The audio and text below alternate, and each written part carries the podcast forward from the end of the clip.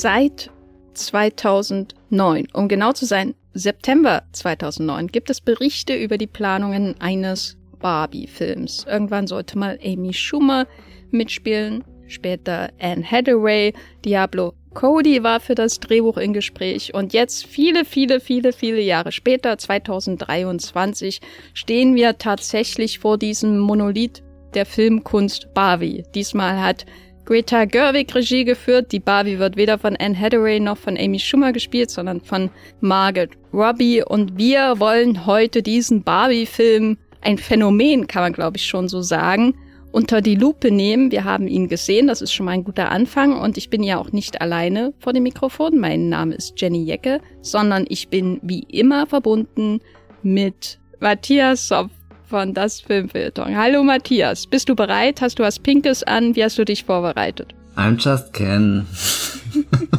ja, hallo. Äh, ich habe mich sehr gut vorbereitet. Ich war mehrmals in dem Film, um zu überprüfen, ob er wirklich gut ist. Und überraschenderweise bin ich jedes Mal auf das gleiche Ergebnis gekommen. Also stabile Sache, dieser Barbie-Film. Ich habe mich auch sehr gut vorbereitet. Ich habe äh, Barbie im Kino gesehen und ich habe Hotel Terminus, The Life and Times of Klaus Barbie, Marcel Offels geschaut. Ich bin perfekt vorbereitet auf diesen Film. Viel Spaß mit diesem Podcast.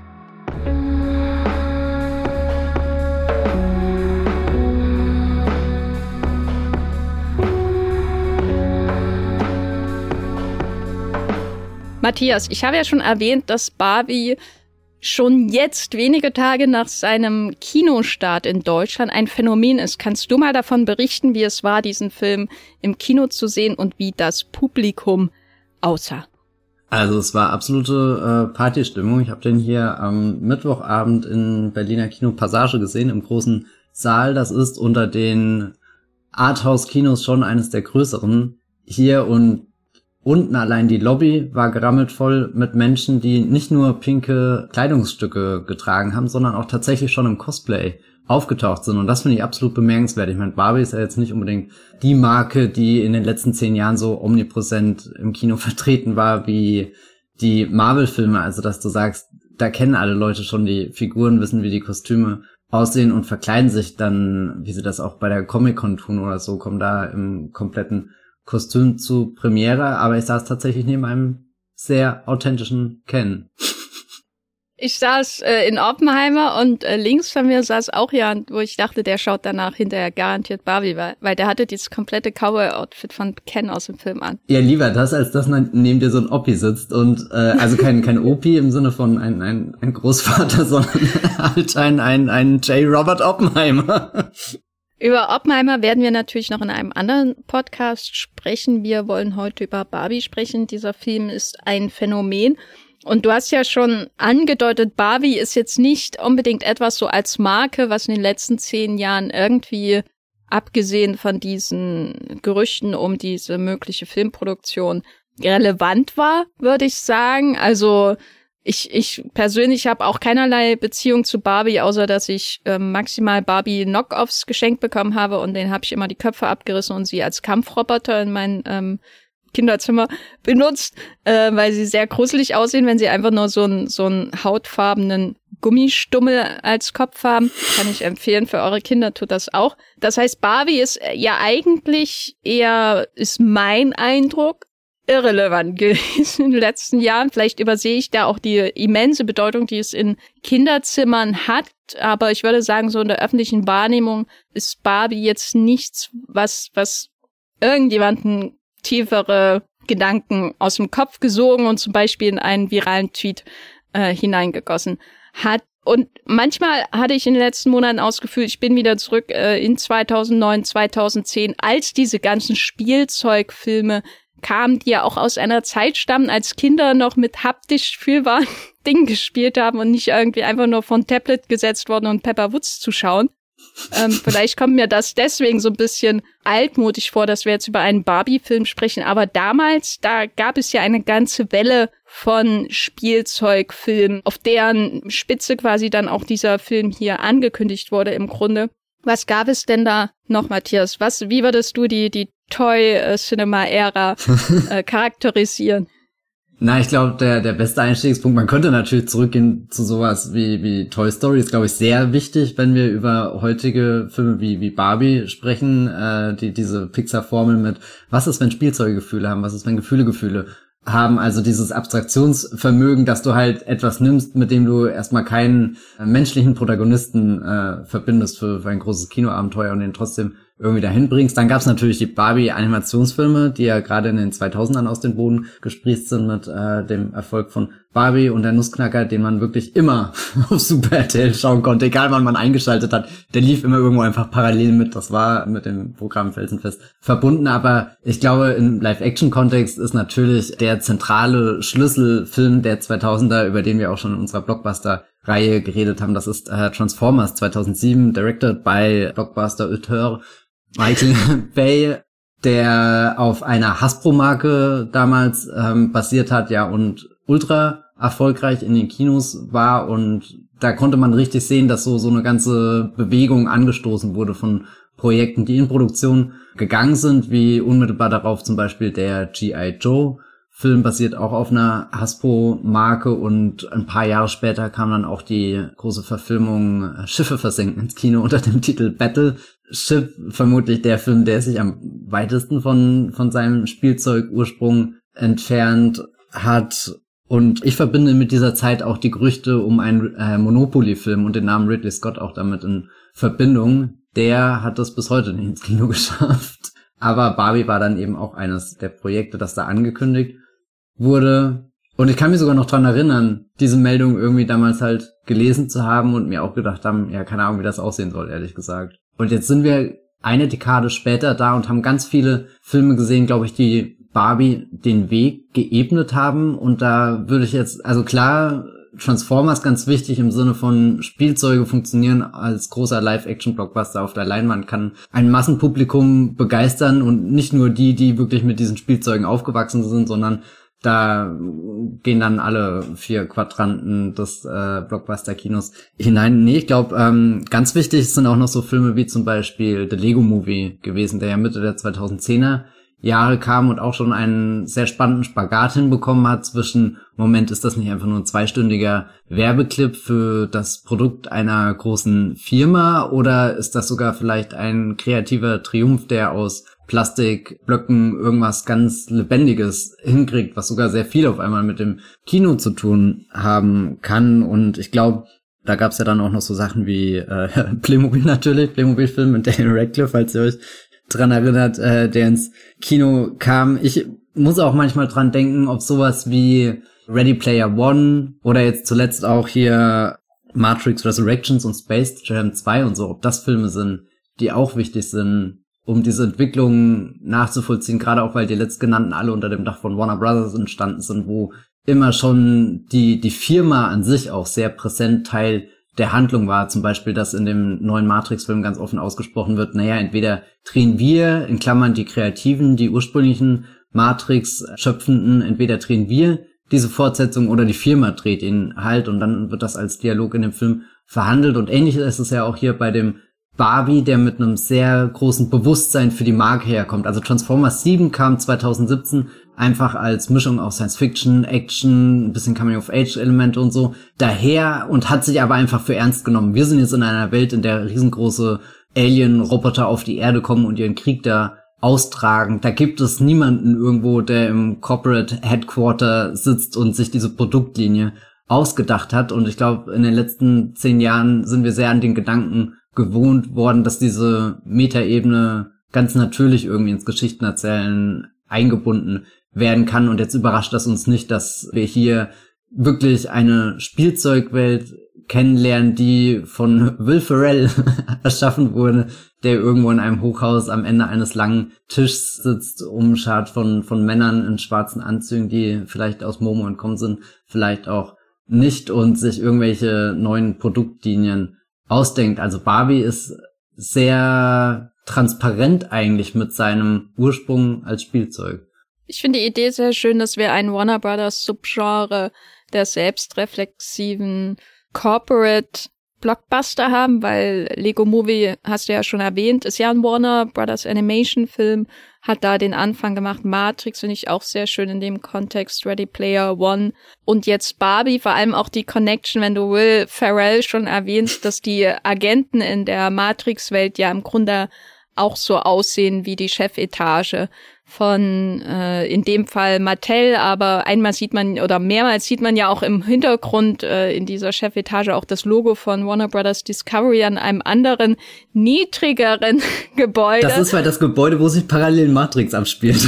genau, und man kann sich richtig gut vorstellen, wie da dann der David Zaslav drinnen sitzt mit seinem ebenso aussehenden Anzug und eben die Agenten. Also ich finde das sehr schön als ähm, erstens Cinematic Universe, aber auch so als Filmtrend, der, von einem Studio speziell auch gefördert wird. Nicht, dass ich denke, dass irgendjemand gerade in äh, der ständig wechselnden Chefetage von Warner Brothers sagt, wir machen da jetzt eine rote Linie zwischen all diesen Filmen, sondern eher, dass Lego Movie ja schon die, die Blaupause war dafür, ähm, dass sowas auch funktioniert und dass die Menschen sowas verstehen und äh, dass durch Zufall, aber auch Inspiration dann viele, viele andere Filme nach diesem Schema vielleicht auch entstehen. Also Matrix, würde ich sagen, ist da in großen Teilen wahrscheinlich unabhängiger, aber ich glaube schon, dass die Idee, dass man Wonder Woman und Superman und äh, alle anderen großen Marken, die man hat, äh, und diese großen Filmstudios sind ja alles Teil von großen Konzernen, die ein immenses Archiv an IPs haben, außer man ist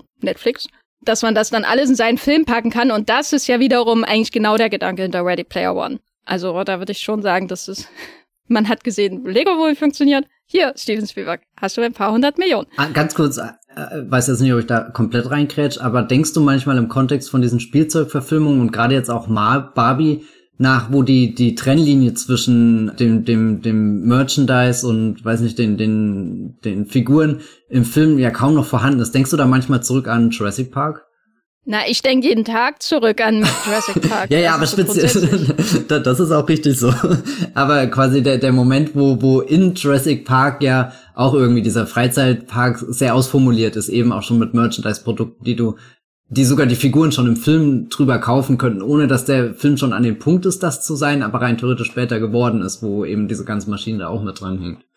Ja, ich denke aber auch bei sowas an Gremlins, äh, weil ich habe neulich noch mal Gremlins geschaut ähm, unter Anwesenheit von Joe Dante übrigens. Ähm, ah. und, ja, ja, ich muss ja einmal hier sagen, dass ich eine berühmte Persönlichkeit gesehen habe. Ähm, und, äh, äh, äh, und da dachte ich dann wieder, das war genial. Ich glaube, man hätte wahrscheinlich noch viel, viel mehr Geld rausholen können aus der Idee, dass man diesen Gizmo schon so konstruiert, dass ihn die Kinder hinterher zu Hause haben wollen. So wie das jetzt ja auch mit Baby Yoda zum Beispiel passiert. Also, dass man Filme unter dem Gesichtspunkt in Auftrag gibt, Merchandising-Absätze zu steigern oder erstmal herzustellen und dann zu steigern. Das ist ja auch ein nicht uralter, aber mindestens seit Jurassic Park äh, bestehender Gedanke. Ich glaube, bei Jurassic Park gab es natürlich noch andere Gründe, den Film zu machen, aber danach wurde das natürlich dann immer wichtiger. Und ich meine, die ganze Franchisierung, die es bei ähm, sowas wie Disney zum Beispiel gibt, und damit meine ich jetzt nicht Marvel Cinematic Universe, aber auch, ähm, aber zum Beispiel gerade diese Disney Animation Filme und die Pixar Filme im Grunde auch, ich meine, dass diese Filme so immens franchisierend werden, immer wieder ähm, Sequels gedreht werden, auch von sowas wie The Incredibles oder eben Frozen und so weiter. Da hat man ja, wenn man so diese Zyklen beobachtet, schon das Gefühl, dass die Sequels immer dann in Auftrag gegeben werden, wenn die Absätze wieder sinken.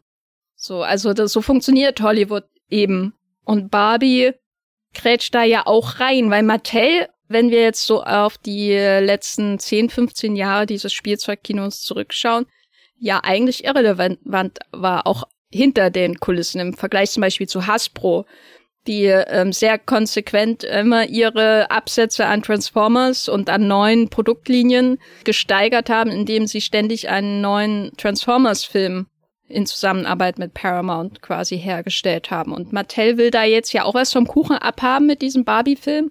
Sie haben ja auch angekündigt, ein riesiges Mattel-Universum zu machen. Mit vielen Filmen? Mit sehr vielen Filmen. Weißt du die Zahl? Ich glaube 45 waren es. Ja, ne? Also um Gottes Willen. Unter anderem Hot Wheels, directed by J.J. Abrams. Hat aber ähm, auch starke Dark Universe Vibes, das Ganze, würde ich sagen. Vor allem, wenn das erste Projekt von J.J. Äh, Abrams sein soll, äh, da glaube ich ja sowieso nicht daran, dass irgendwas passiert, wenn man auf seine Geschichte jetzt war das mit Warner Brothers zurückschaut, was da alles gecancelt wurde und so. Ja, was macht J.J. Ja. Abrams überhaupt? Das ist ja sowieso eine Frage, die man sich stellen kann. Ich meine, er hat, glaube ich, sehr viel Zeit in HBO Max DC-Projekte gesteckt. Hier war er nicht für Justice League Dark oder sowas. Die niemals äh, gemacht werden. Als Produzent da und ja, ich meine, das tut mir auch ein bisschen leid, weil ich glaube, da hat er schon irgendwie auch äh, sich die Frage gestellt, Moment, wohin gehe ich denn nach Star Wars?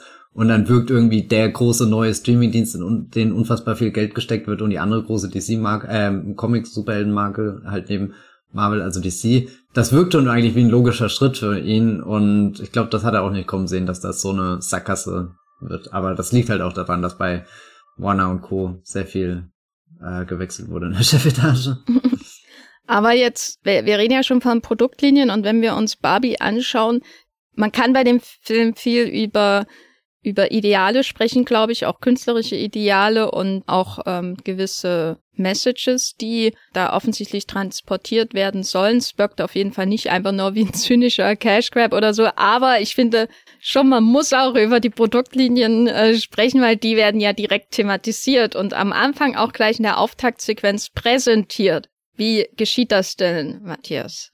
Ich meine, das, das erste, wir haben ja eine große Referenz an 2001 A Space Odyssey, da wird gleich äh, der Prolog ähm, von Greta Gerwig wirklich sehr detailgetreu nachgestellt. Also das, das Bildmaterial, was wir zu sehen bekommen, das sieht auch so aus, als hätte das Kubrick damals gedreht. Äh, schön, schön grob körnig und hat, hat so, so was richtig Raues und Rohes. Wie alt sind wir halt eben da beim, beim Dawn of Mankind und es kommt halt kein großer äh, Monolith daher und verändert das Denken, sondern die allererste Barbie-Puppe steht überlebensgroß in der Steinwüste und alle kleinen Mädchen außenrum, die davor mit halt so, so Babypuppen gespielt haben, wo sie halt sich selbst nur in der, der Rolle der Mutter beim, beim Spiel inszenieren konnten, die sehen jetzt auf einmal jemanden, zu dem sie im wahrsten Sinne des Wortes aufschauen können, irgendwie die beste coole Freundin, irgendwie. Das, das, was sie inspiriert und ja, ausgehend davon bekommen wir ganz viele Barbie-Puppen erstmal so vorgestellt. Also der Unterschied, ob die Kamera da wirklich an Schauspielerinnen vorbeifährt oder ob wir durch ein großes, gut beleuchtetes Supermarktregal laufen und so von, von einer Barbie Edition zur nächsten gehen. Irgendwie, das ist die Barbie, die den Nobelpreis gewonnen hat. Das ist die Barbie, die es zur Präsidentin geschafft hat. Das ist die Barbie, die, die, die Pilotin ist oder so. Also siehst da ganz viele verschiedene Versionen von Barbie und, und dann tauchen wir auch direkt ein in die, die Spielwelt, die ausgestattet ist mit ganz vielen Dingen, die du, nehme ich mal an, auch kaufen kannst. Ich weiß, es gibt ein Barbie-Auto, das 8 kmh fährt. Weil Jenny ungefähr seit einer Woche von nichts anderem erzählt und es geht weiter mit, es gibt ein Barbie Traumhaus, das ist äh, mit, mit verschiedenen Kleidersets eingerichtet, die Barbie anziehen kann. Also es wirkt wie die, die vollkommenste Version, die ersten 20 Minuten des Films, sage ich mal, die du dir von einem sehr gut mit Spielzeug ausgestatteten Kinderzimmer vorstellen kannst, aber geht tatsächlich noch einen Schritt weiter, weil wenn ich überlege, wie ich früher mit äh, Spielzeug gespielt hat, äh, tatsächlich nicht Barbie, aber zum Beispiel kannst du ja auf jedes andere Spielzeug anwenden, zum Beispiel äh, ich war ein sehr großes Lego-Kind. Und dann hast du irgendwie diese Lego-Sets, die den Mittelpunkt von allem bilden, aber außenrum ist ja immer noch dein Zimmer also der Immersionscharakter, klar, als Kind glaube ich, ist das leichter, sich da reinzuversetzen, aber wenn du dir später irgendwie so Fotos anschaust, sieht das nicht ganz so immersiv aus. Und ich glaube, da geht Greta Gerwig auch noch einen Schritt weiter und sagt, naja, wir machen das wie in die Truman Show und setzen eine große Kuppel drüber. Und dann haben wir auch äh, noch eine richtige Kulisse, die die Sonne auf und untergehen lassen kann. Fast schon ein bisschen so wie so ein Teletubby-Land oder so. Ähm, also eine, eine auch sehr, sehr, sehr farbenfroh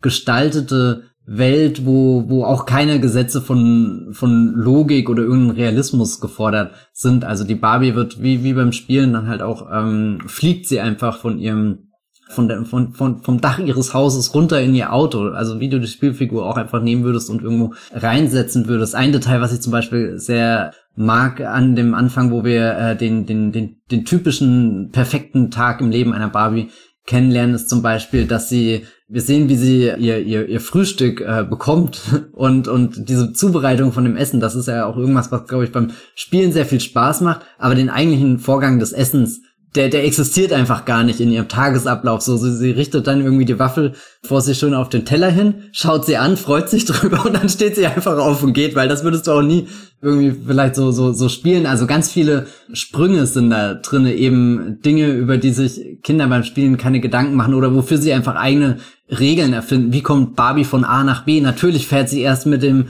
mit den Rollerskates und dann muss sie in eine Rakete und dann ist sie in einem Schiff und dann ist sie in einem Campingtrip so, dass niemand würde so von einer Welt in die andere fahren, aber da da ist der Film sehr intuitiv, indem wir die die das hört sich jetzt super unattraktiv an, die Mechanismen, wie man spielt als Kind mit Spielzeug, wie er das versucht zu übersetzen in eine Welt, wo wir eigentlich sehen, naja, Moment mal, das sind, das sind echte Menschen, das sind Margot Robbie, Ryan Gosling, die perfekt eingekleidet, perfekt geschminkt sind, dass sie so aussehen, als könnten sie wirklich aus einer Spielzeugverpackung gekommen sein, die durch eine Welt läuft, die sich wie, wie Plastik anfühlt, aber auch noch ein bisschen mehr. Also ich habe ehrlich gesagt, ich gucke dieses Opening nicht und sehe da einfach nur dieses Plastik, was, was irgendwie mit Photoshop groß gezoomt wurde, dass man da echte Menschen jetzt reinstellen kann, sondern ich sehe vor allem wirklich eine, eine richtig tolle Filmkulisse, die auch ganz verliebt in sich ist und ihren, ihren Studio-Charakter und in ihre ganzen vielen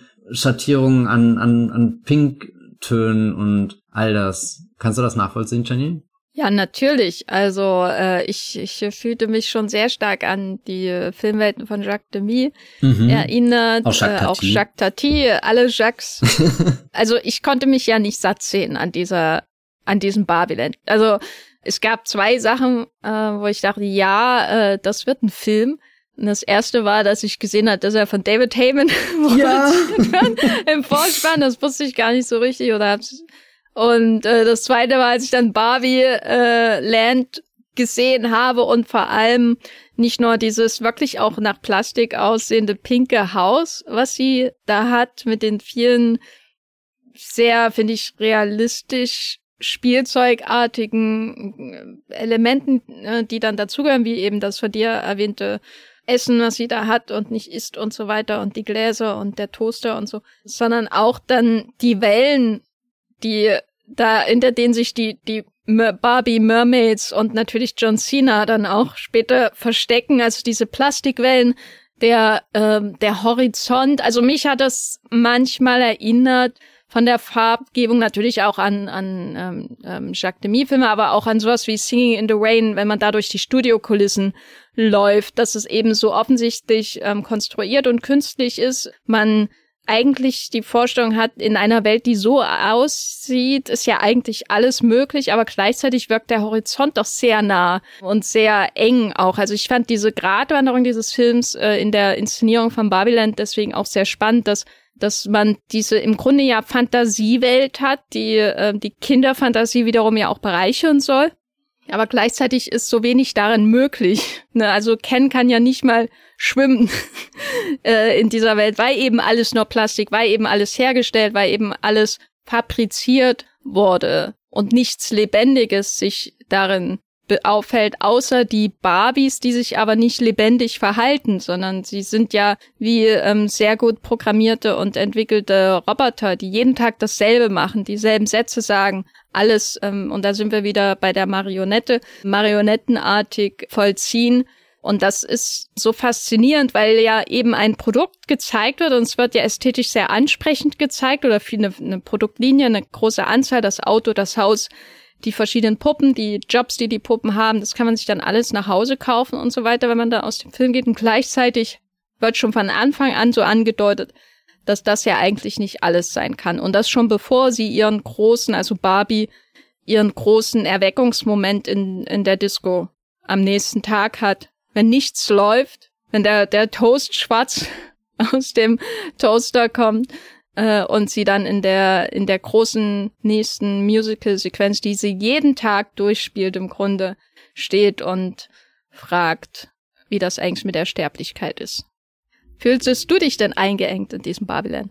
Nee, ehrlich gesagt hat das bei mir die gleichen Reize geweckt, die, weißt du, wenn, wenn du früher als Kind durch den Lego-Katalog geblättert hast und dann die Sets gesehen hast, die du unbedingt haben wolltest und unabhängig vom Preisschild einfach sofort das bespielen wolltest oder aufbauen wolltest und gucken wolltest, wie fühlt sich der Raum an oder oder weiß nicht, wie bewegt sich das oder wie ist das, das einfach in der Hand zu haben. Und ich habe ein unglaubliches Bedürfnis auch auf dieses Barbie-Set zu gehen. Es ist es ist eigentlich ungerecht, dass es diesen elitären Kreis von Hollywood A-Listern gibt, die da ungefähr ein halbes Jahr lang Spaß haben konnten. Ich glaube, Ryan Gosling hat das Set nie verlassen innerlich.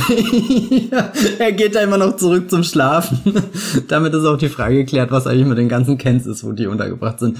Also wirklich, da, wie, wie da durchgeführt wird. Ja, es hat seine Limitierung und es wird auch super schnell redundant. Also allein wie oft in den ersten fünf Minuten der Satz Hey Barbie fällt eigentlich kommuniziert Margaret Robbie am Anfang ja mit nichts anderem außer ihrem wirklich unfassbar strahlendem Lächeln, ihrer Körperhaltung, die halt auch wirklich unfassbar gut imitiert, wie, wie so eine, so eine Puppe dasteht in so einer, äh, klar ist das modelliert nach einem echten Menschen, aber es ist halt doch immer noch den, den einen Tick gerader, den einen Tick perfekter und dann eben die, die, die, die Handbewegung des Winkens, die da ganz wichtig ist und dann dieser eine Satz. Aber ansonsten ist der Anfang ja so, es ist noch nicht so richtig ein Musical, aber irgendwie schon, weil alles ist eigentlich von dem einen Song getrieben, der drüber liegt, der auch das kommentiert, was Barbie gerade in ihrem Alltag macht und dann auch äh, bei, beim nächsten Tag, wo alles schief läuft, äh, das dann wiederum mit kommentiert in den Songtext einfließen lässt. Sie alles ist zur Musik geschnitten irgendwie. Es gibt ja dann auch diesen, diesen ganz tollen Moment, wo die Kamera einfach am, am Barbie-Haus so runtergeht und du siehst einfach, wie Barbie oben gerade vom Einstockwerk äh, in die eine Richtung läuft und dann unten schon wieder ins andere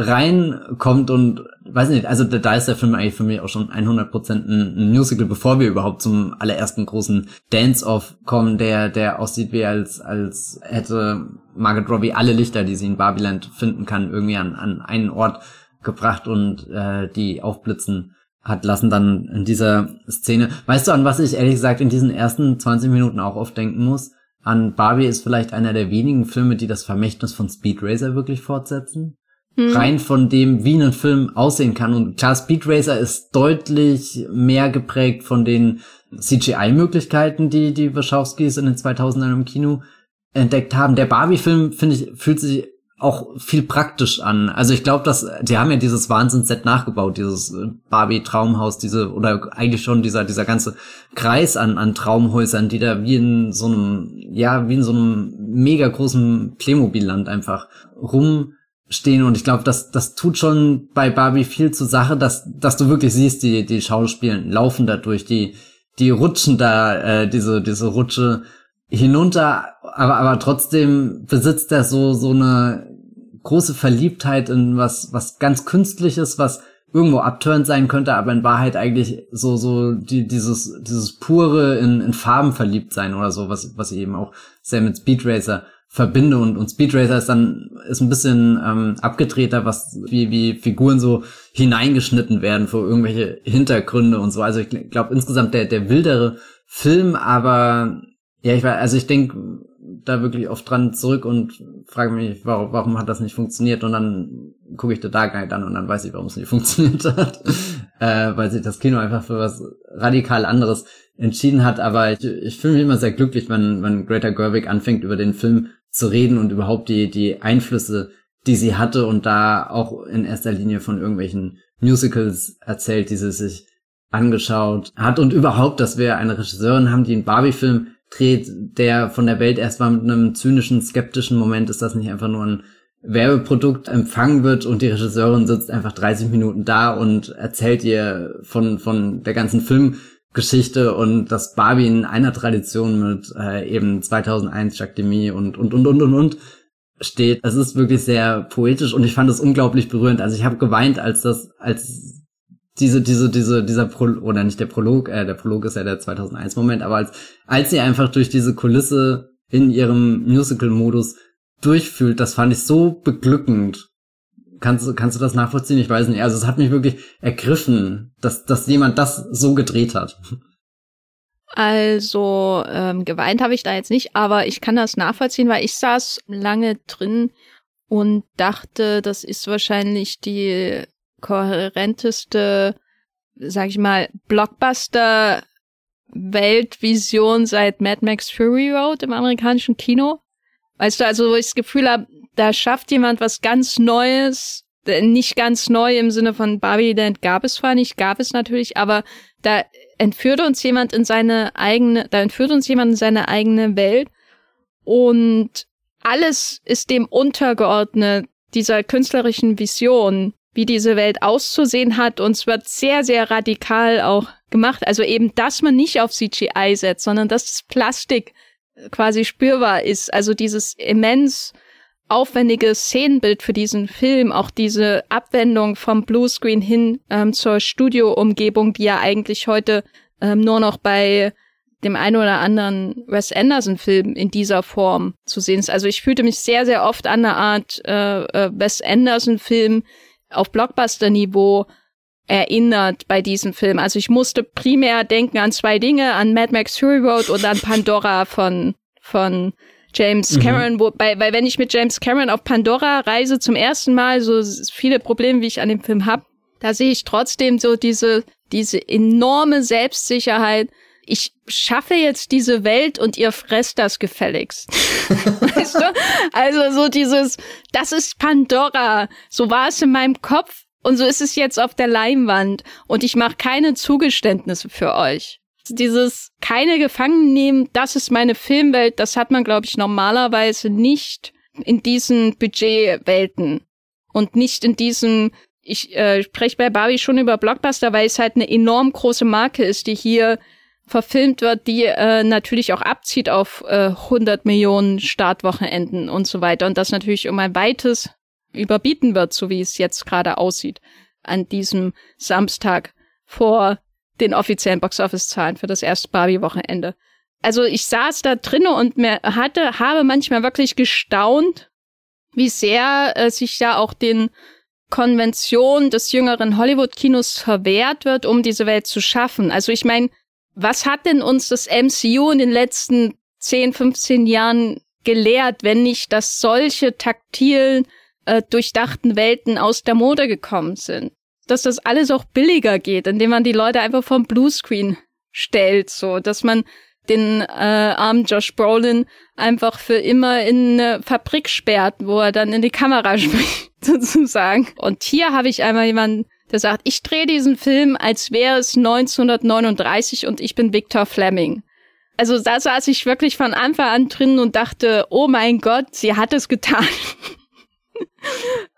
Deswegen war ich auch sehr, sehr froh darüber, wie schnell wir dann wieder nach Babylon zurückkehren, weil die eigentliche Geschichte klang ja am Anfang, als man so die ersten Informationen über Barbie bekommen hat, so als hätten wir hier wirklich verwünscht äh, 2.0 und äh, also dass es quasi darum geht, wirklich den Fisch aus, aus dem Wasser zu holen. Und den dann auch am Land zappeln zu lassen, zwei Stunden. Und das macht sie ja gerade nicht. Und da war ich sehr, sehr froh drüber, weil Barbieland als Kreation einfach so ein filmisches Geschenk ist für mich. Auch als jemand, die, die immer sich gewundert hat, warum zu, zum Teufel kauft sich irgendjemand so ein Riesenhaus und stellt das in sein Kinderzimmer, wenn man da doch auch einen Fußball hinlegen könnte. Naja, so ist das. Kannst du mal meine Vergleiche nachvollziehen, Matthias? Kann, kann, kann ich absolut. Also ich sitze auch manchmal da und du hast vorhin schon gesagt, das erste Mal, dass dieser Film ernsthaft oder ein, ein Barbie, eine Barbie-Verfilmung ernsthaft in Erwägung gezogen wurde, war 2009.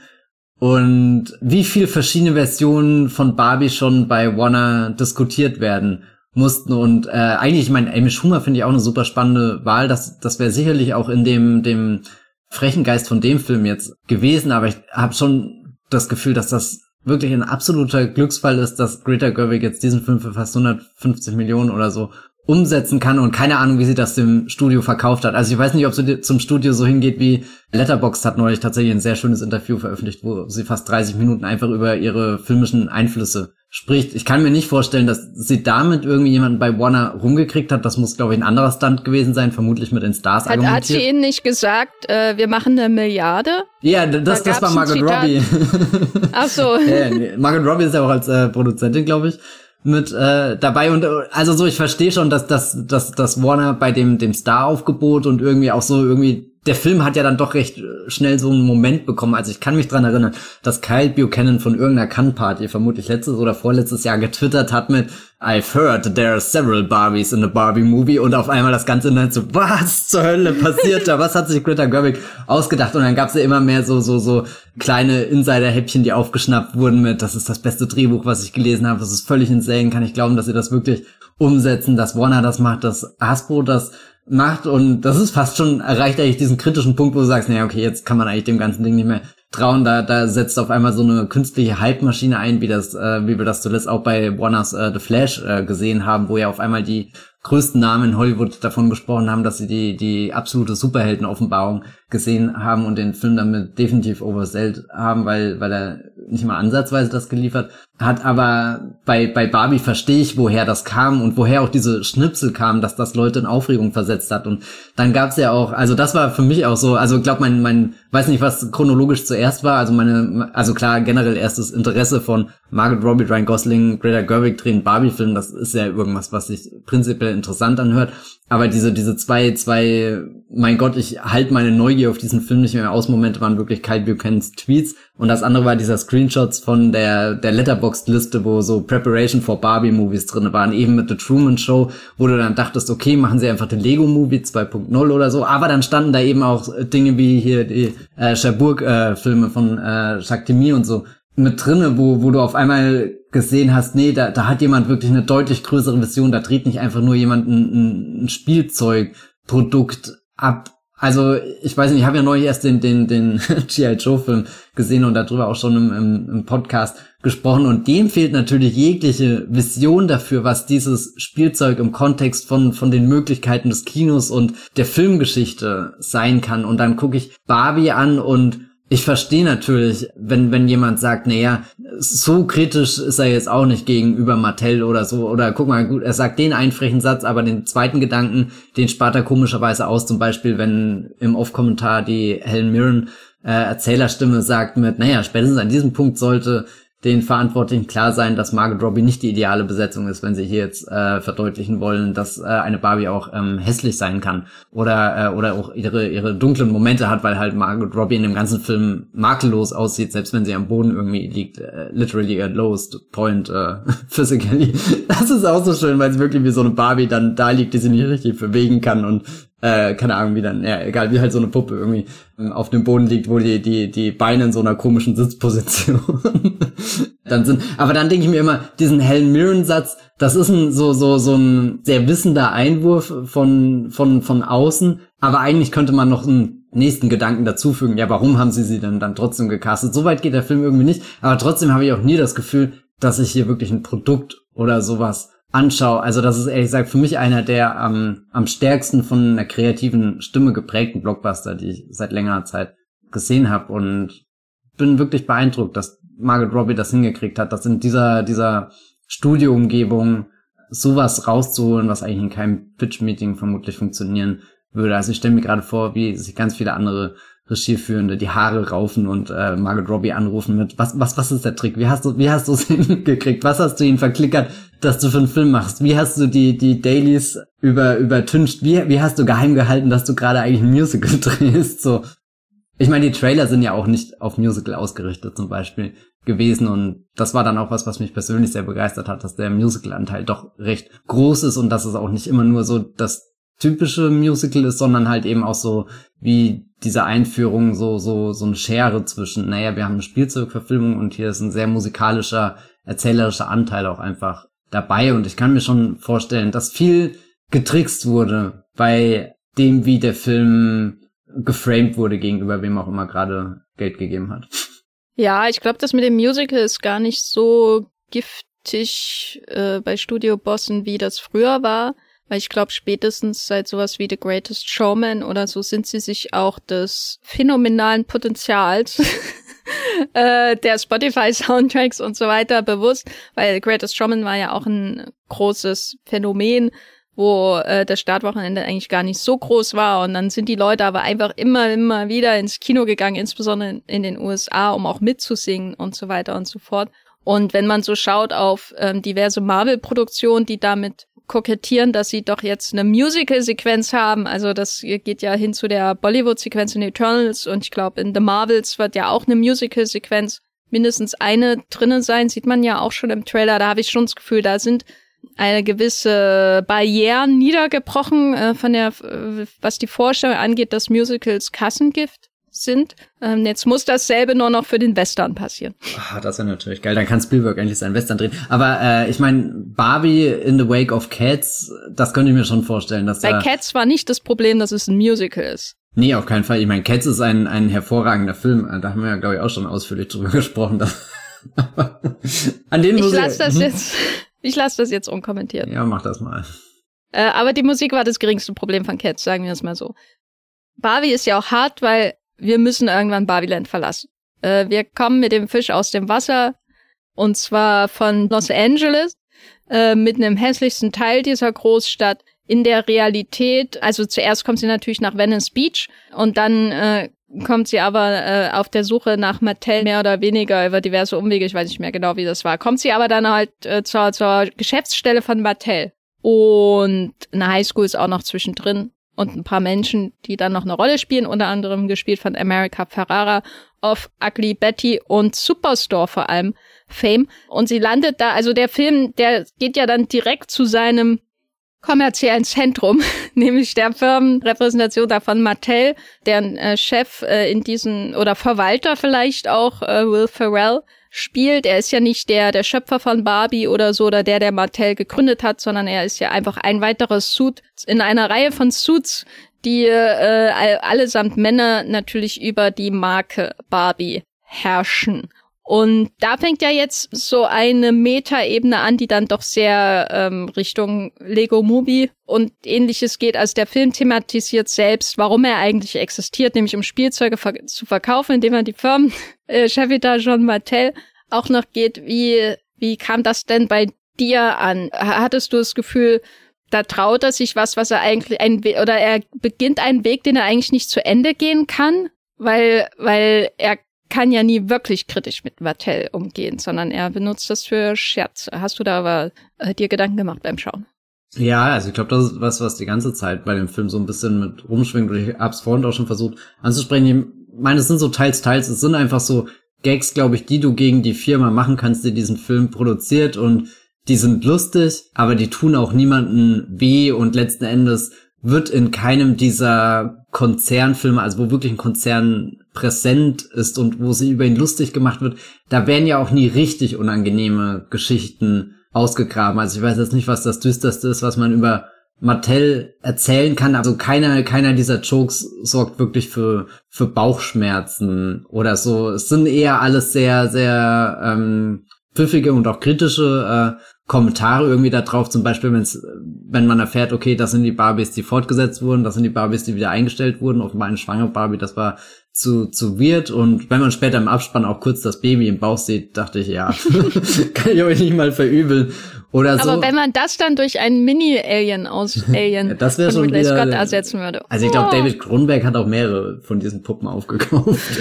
äh, äh, der, der dürfte damit sehr glücklich geworden sein. Also ich, ich versuche gerade für mich rauszufinden, was so der der Moment ist, wo ich dachte, okay, das haben sie jetzt nicht gerade wirklich gesagt. Also ich meine, die allerletzte Szene, aber die geht gar nicht so gegen Mattel, aber das ist einfach ein mega geiler Spruch, da den Film irgendwie so aufzu ähm, äh, zu zu beenden. Ich weiß nicht, was das das das krasseste, wo sie gegen Mattel schießen ist. Es ist schon alles irgendwie auf dieser comfy Ebene von, hehe, ja, ich habe das verstanden und weiß auch genau, dass dahinter eigentlich ein größeres Problem ist. Ich glaube, das ist ja vielleicht auch das, ähm, was man aus dem Film vor allem, dass der Film in vielen Punkten Stichwortgeber ist und du ganz genau weißt, was das eigentlich längerfristig bedeutet, wenn du ansatzweise verstehst, wie die Welt irgendwie tickt und so kompliziert ist das jetzt wirklich nicht heraus ähm, zu finden. Also ich glaube, Matrix ist in dem Punkt immer noch unerreicht, weil der Film halt wirklich noch von, von Lena Wachowski gemacht ist, die, die ja den ganzen Film damit hadert, mit diesem Zurückerobern von dem, was ich einst geschaffen habe, was mir dann andere Menschen weggenommen haben, umgedeutet haben und weil der Film ja am Ende auch sehr, sehr ähm, angreifbar wird, dadurch, dass er nicht sagt, ich bin, ich setze wieder coole Sonnenbrille auf, habe irgendwie meine geile Musik im Hintergrund und dann kommt einfach ein Fight, sondern Matrix macht sich ja wirklich so verletzlich und, und erzählt diese, diese berührende äh, Liebes Geschichte, die ja dann auch irgendwie wieder diese, diese Liebeserklärung von Lana Wachowski an, guck mal, ich habe damals Neo und Trinity geschaffen und schaut mal, wie viel von den Figuren, äh, von, von mir in diesen, diesen Figuren steckt. Ich glaube auch ganz so, so wird der Barbie-Film nicht, obwohl der auch am Ende mega emotional äh, ist und richtig, richtig starke äh, Szenen hat, wo, wo ich vielleicht auch wieder die eine oder andere Träne verdrückt habe, wie, wie Barbie völlig entsetzt. Zuerst war da nur eine und auf einmal waren da ganz viele und ich konnte nichts dagegen tun.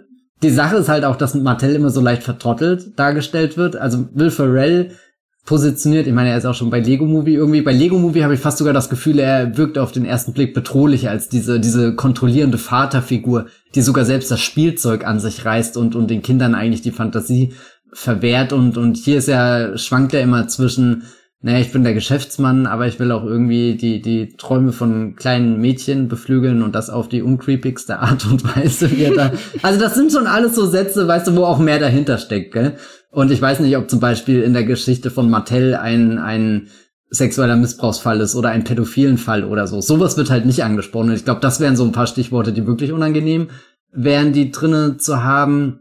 Aber ja, ich weiß nicht.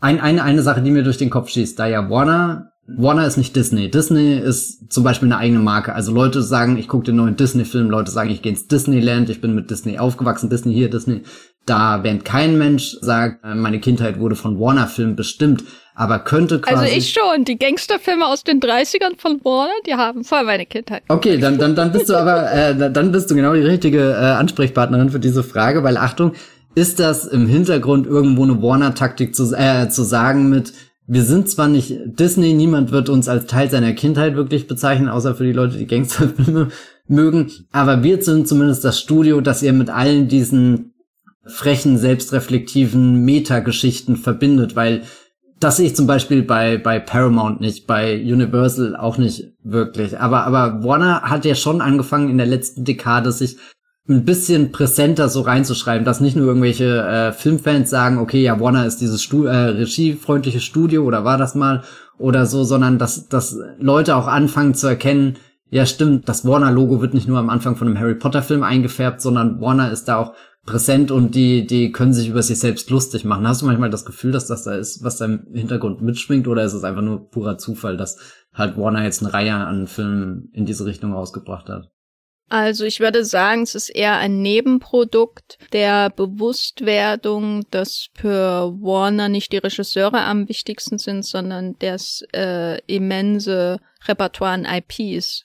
Also, weil das ist ja so der Shift bei Warner. Warner war in den frühen 2000ern und auch noch in den frühen 2010ern das, wie du ja sagst, das Regiestudio, das Leute wie Nolan, Alfonso Cuaron und so weiter angelockt hat und ihnen große Budgets gegeben hat und jetzt mach doch mal einen Weltraumfilm mit Sandra Bullock und ähm, wir vertrauen in dich. So vereinfacht gesagt, wenn du nur ein Name warst, der groß genug dafür ist. Gravity heute ähm, schwerer vorstellbar auf jeden Fall, da keinerlei IP-Anbindung oder ähnliches. Insofern würde ich sagen, es ist eher ein Zufall, weil, weil ähm, die, dieses immense ähm, Potenzial, was in den APs steckt und auch wenn man ähm, schaut, es geht ja bei Warner auch weit über, über die Dinge hinaus, die durch Kinofilme quasi entstanden sind, also die, die äh, Intellectual Properties, die durch Kinofilme entstanden sind, sondern eben auch durch den äh, Besitz von zum Beispiel DC oder so ich glaube, wenn du dir dessen gewahr wirst, wenn du als Studio diese vielen, vielen Dinge besitzt und du bist nicht Disney und hast eine Identität, äh, die schon vorgeformt ist, äh, wo du diese IPs nur noch reinquetschen musst, was ja in den letzten zehn Jahren bei Disney passiert ist, dann kommt der Moment, wo du dich fragst, wie können wir die denn ausschlachten, ohne dass wir so aussehen, als würden wir sie ausschlachten, sozusagen. Also, weil eben die zwei Seiten der Warner Metanis ähm, Lego Movie und Space Jam 2 sind, wie ja schon von dir erwähnt. Also, weil wenn du Space Jam 2 schaust, was ich niemandem empfehlen würde, dann ist das ja schon eine Erfahrung von einer Hey Fellow Kids Metanis, die dir einfach nur noch äh, alles, was du am Körper hast, einschrumpeln lässt, bis nichts mehr von dir übrig ist, außer ein kleiner Ball. So, also das ist so unangenehm, diesen Film zu schauen, ähm, wo du nur die ganze Zeit statt LeBron James eigentlich nur diese Anzugträger, die ich mir genauso vorstelle, genauso weiß und genauso männlich wie ähm, bei bei ähm, Barbie im Mattel äh, in der Mattel Firmenzentrale, wo du dir diese alle nur noch vorstellst. Du siehst gar nicht mehr LeBron James, wie sie äh, sagen äh, und jetzt machen wir noch einen ironischen Verweis auf diese IP, die wir besitzen und dann noch diese, weißt du? Und jetzt machen wir noch mal noch einen Verweis auf Internet und Cyberspace. Hihihi. Also das ist eher so ein Nebenprodukt von wir thematisieren äh, die gewaltigen Besitztümer von Warner Brothers als Konzern, aber machen das mit einem Steve Buscemi Skateboard über der Schulter Move. Und der geht manchmal halt richtig nach hinten los. Und manchmal haben sie halt die richtigen Autoren dafür, um das zu machen. Weil du kannst ja nicht einfach nur deine IPs zeigen, idealerweise. Aber ich zum Beispiel, ich meine, treten wir ein paar Wochen zurück, schauen wir uns The Flash an. Ist auch ein Film, der ähnlich funktioniert. Äh, die, du hast diese immense IPDC von Warner Brothers und dann wird dir die ganze Geschichte aufgerollt von Warner Brothers bis zurück zu George Reeves oder so. Und, und Christopher Reeves wird, wird äh, animiert dafür und Supergirl äh, von damals ist auch noch mal da. Diese, diese IP-Verwaltung, die in Filmen direkt thematisiert wird, das kannst du, glaube ich, nur machen, wenn du so ein Studio wie Warner Brothers bist. Ich glaube, Universal hat das ja versucht mit seinem Dark Universe und da ist es wieder, äh, selten so oft in einem Podcast erwähnt seit 2017 und glücklicherweise ist es komplett gescheitert. Ich meine, ich würde schon gern den, den Avengers-Film mit Russell Crowe sehen. ich meine, äh, Paramount hat ja keine IPs außer die Tom Cruise IPs und Transformers äh, und so ein paar haben, also sowas wie, ist Ninja Turtles auch Paramount immer noch? Weiß ja, I guess. Naja, und hier ist äh, Babylon nicht ein Paramount IP und das ist ja das gesamte ja, Kino. Baby Babylon. Babylon, ne? ja. Denk mit, mal drüber äh, nach, denk mal drüber nach, liebe HörerInnen. Denk mal über Babylon nach. So, hier haben wir es gecoint. Ich mag auf alle Fälle sehr, dass du gerade IP-Verwaltung gesagt hast und so wie Mattel in Szene gesetzt wird, geht es da auch viel um Verwaltung. Wir haben so Cubicles, es ist fast schon wie in so einem Kafka-Roman oder hier so eine Außenwelts-Verfilmung von der Prozess oder so, wie das Ganze aussieht. Abgesehen natürlich von der Chefetage, die schon eher wieder in die, in die puren Speedracer-Farben übergeht. Aber ich würde auf alle Fälle sagen, der Film hat eine Grundskepsis gegenüber Mattel, dem Konzern, der ja auch von Ryan Gosling am Anfang schon kommentiert wird mit äh, hier diese Männer mit Sonnenbrillen, die Barbie in ein nicht gekennzeichnetes Auto äh, zerren oder so. Das ist eigentlich schon ein ziemliches Horror. Die sehen ja auch aus wie Agenten. Ja, ja, natürlich. Also da kommt hier Momo und die Matrix schon sehr gut zusammen und auch, dass, dass Will Ferrell hier sagt, ja, ja, ich sehe schon, was du sagen willst. Hier sind nur Männer, aber wir hatten ja, wir, es gab, also wir hatten mal äh, eine Chefin und da war noch bestimmt eine andere Frau oder so. Weißt du, das ist alles ein, ein leichter Joke, aber die Wahrheit dahinter äh, kannst du ja auch nicht verleugnen. Oder was ich auch immer sehr witzig finde, ist, wenn später, ist das Issa Ray, die runterkommt und Motherfucker sagt und dann von dem Mattel-Logo ja. zensiert wird das könnte ja auch alles andere sein, was, was ihren Mund in dem Moment zensiert, aber es ist schon auch irgendwo ein, so ein kleines Statement, dass ausgerechnet die Marke dann äh, über den Mund rübergeklebt wird. Also es sind schon, wie gesagt, es ist eine Grundskepsis vorhanden und ich glaube, jeder, der nicht den, den blindesten Film da drin sehen will, sieht auch einen Film, der sehr beschäftigt ist mit seiner eigenen Existenz und da mehrere, weiß nicht, Seitdialoge irgendwie drüber führt. Am Ende muss man halt der Wahrheit ins Gesicht schauen und zugeben, dass dieser Film halt anders nicht von Mattel und Warner existieren würde. das ist halt so die Krux, aber weiß nicht, also Barbie ist der Film schon eher einer der guten Glücksfälle, wo, ja, weiß nicht, der halt definitiv in diese Matrix Resurrections Richtung geht. Wollen wir über Ken reden? I'm just Ken. Äh, Ryan Gosling, das ist ja auch schon sehr früh durchgesickert, dass er vielleicht womöglich der heimliche Star des ganzen Films ist und ich meine, Margaret Robbie sieht schon ziemlich perfekt als Barbie aus, aber jetzt schau dir Ken an. Da, der ist ja wirklich gerade erst aus der Spielzeugverpackung ausgepackt worden, oder? Ja, Ryan Gosling sieht ja schon immer so aus, ne? Der hatte ja auch immer in, in ähm, sag ich mal, in der zweiten Phase seiner Karriere, als er sich so als ähm, Autorenfilmer, Star ähm, positioniert hat, hatte er ja auch Filme, insbesondere besondere natürlich die mit Nicolas Winning Reffen, aber ich würde auch sagen, so wie bei Blade Runner 2049, wo er ähm, fast puppenhaft, äh, ausdruckslos durch die Gegend stapft Only God Forgives ist ja auch so der ultimative Barbie-Ken-Film. Kens Emanzipation läuft ein bisschen schief und er landet irgendwo in Thailand und versucht seine Maskulinität durch Brutalität aufzuwiegen oder so. Und das geht ja auch komplett schief. Also in, in Only God Forgives, wie diese Geschichte erzählt wird. Er ist auch schon seit jeher prädestiniert für diese Rollen von Männern, die sich der Gewalt hingeben, ohne dann äh, den großen triumphalen Moment im Finale zu haben. Ich würde sagen, Drive fällt da noch ein bisschen aus dem Muster, weil er so einen klassischen Moment in diesem Film hat, wie zum Beispiel auch äh, die Michael Mann-Helden in Heat oder Collateral am Ende. Also so diese, diese Opferung kommt ihm zugute und überhöht auch irgendwie sein Schicksal. Aber in, in Only God Forgives ist er so ein belämmertes Würstchen. Wenn du dir nur die Stills anschaust, ist er irgendwie der coolste Typ, der existiert. Aber wenn du den Film anschaust, ist er so ein Loser irgendwie. Und der, der thailändische Polizei oder Polizist, äh, der ihm da gegenübersteht, ist in, in jeder Hinsicht überlegen. Und äh, Blade Runner endet ja im Grunde auch äh, auf der äh, Idee, dass jemand mit Main Character Syndrome merkt, äh, dass es eigentlich um was ganz anderes in der Geschichte geht und nicht um ihn. Und äh, Ken passt auch wieder in dieses Schema hinein. Also ich finde beide Hauptdarsteller wirklich außerordentlich gut besetzt. Äh, Margaret Robbie als Produzentin ja sowieso, die ja auch äh, ähm, dazu tendiert, Emanzipationsgeschichten sich äh, auf den Leib schneidern zu lassen, also sowohl in den zwei späteren Harley Quinn Auftritten, die sie hatte, insbesondere natürlich in dem äh, Harley Quinn Film, wo Emancipation sogar im Titel steht, aber auch, ich weiß nicht, das ist ja kein Zufall, dass sie in sowas wie Bombshell mitspielt oder äh, in einen hatte ich noch als Beispiel. Na egal. Aber sie, sie spielt ja immer so Figuren, die. Du meintest The Legend of Tarzan. Happy, natürlich, natürlich. Äh, sie spielt ja immer Figuren, die nach außen sehr happy-go-lucky äh, wirken, äh, aber dann sozusagen an die Grenzen ihres äh, eines ähm, wie auch immer sichtbaren Systems geraten, dass sie entweder durch die Versuche daraus auszubrechen zerstört oder sie schafft es tatsächlich daraus auszubrechen. Und das äh, bezieht sich dann auf die die Macht, die der Joker als Ex-Freund äh, auf sie ausübt, genauso wie auf das System Hollywood und Babylon sozusagen indem sie ähm, groß aufsteigt, aber dann eben auch sehr schnell an die, die Gitterstäbe ähm, stößt, sozusagen, die, die nicht vor der Kamera zu sehen sind.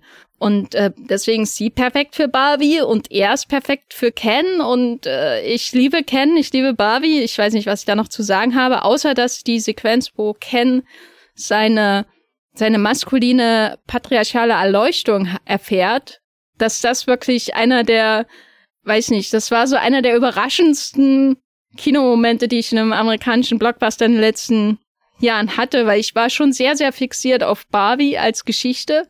Und alles dreht sich um Barbie und Ken ist das Comic Relief. Und er ist ja auch sehr Comic und er relieft auch sehr schön. Aber dann hat man diese ganze, oh mein Gott, er sieht, wie Männer in der echten Welt sich verhalten, Momente und wie Ryan Gosling das auch so großäugig dümmlich anschaut, wie, wie er an jemand, wie er irgendwie eine Gruppe von Geschäftsmännern beobachtet, die eine Frau einfach behandeln, als wäre sie gar nicht richtig da.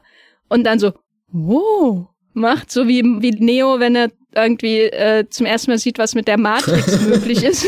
ne? Also wow.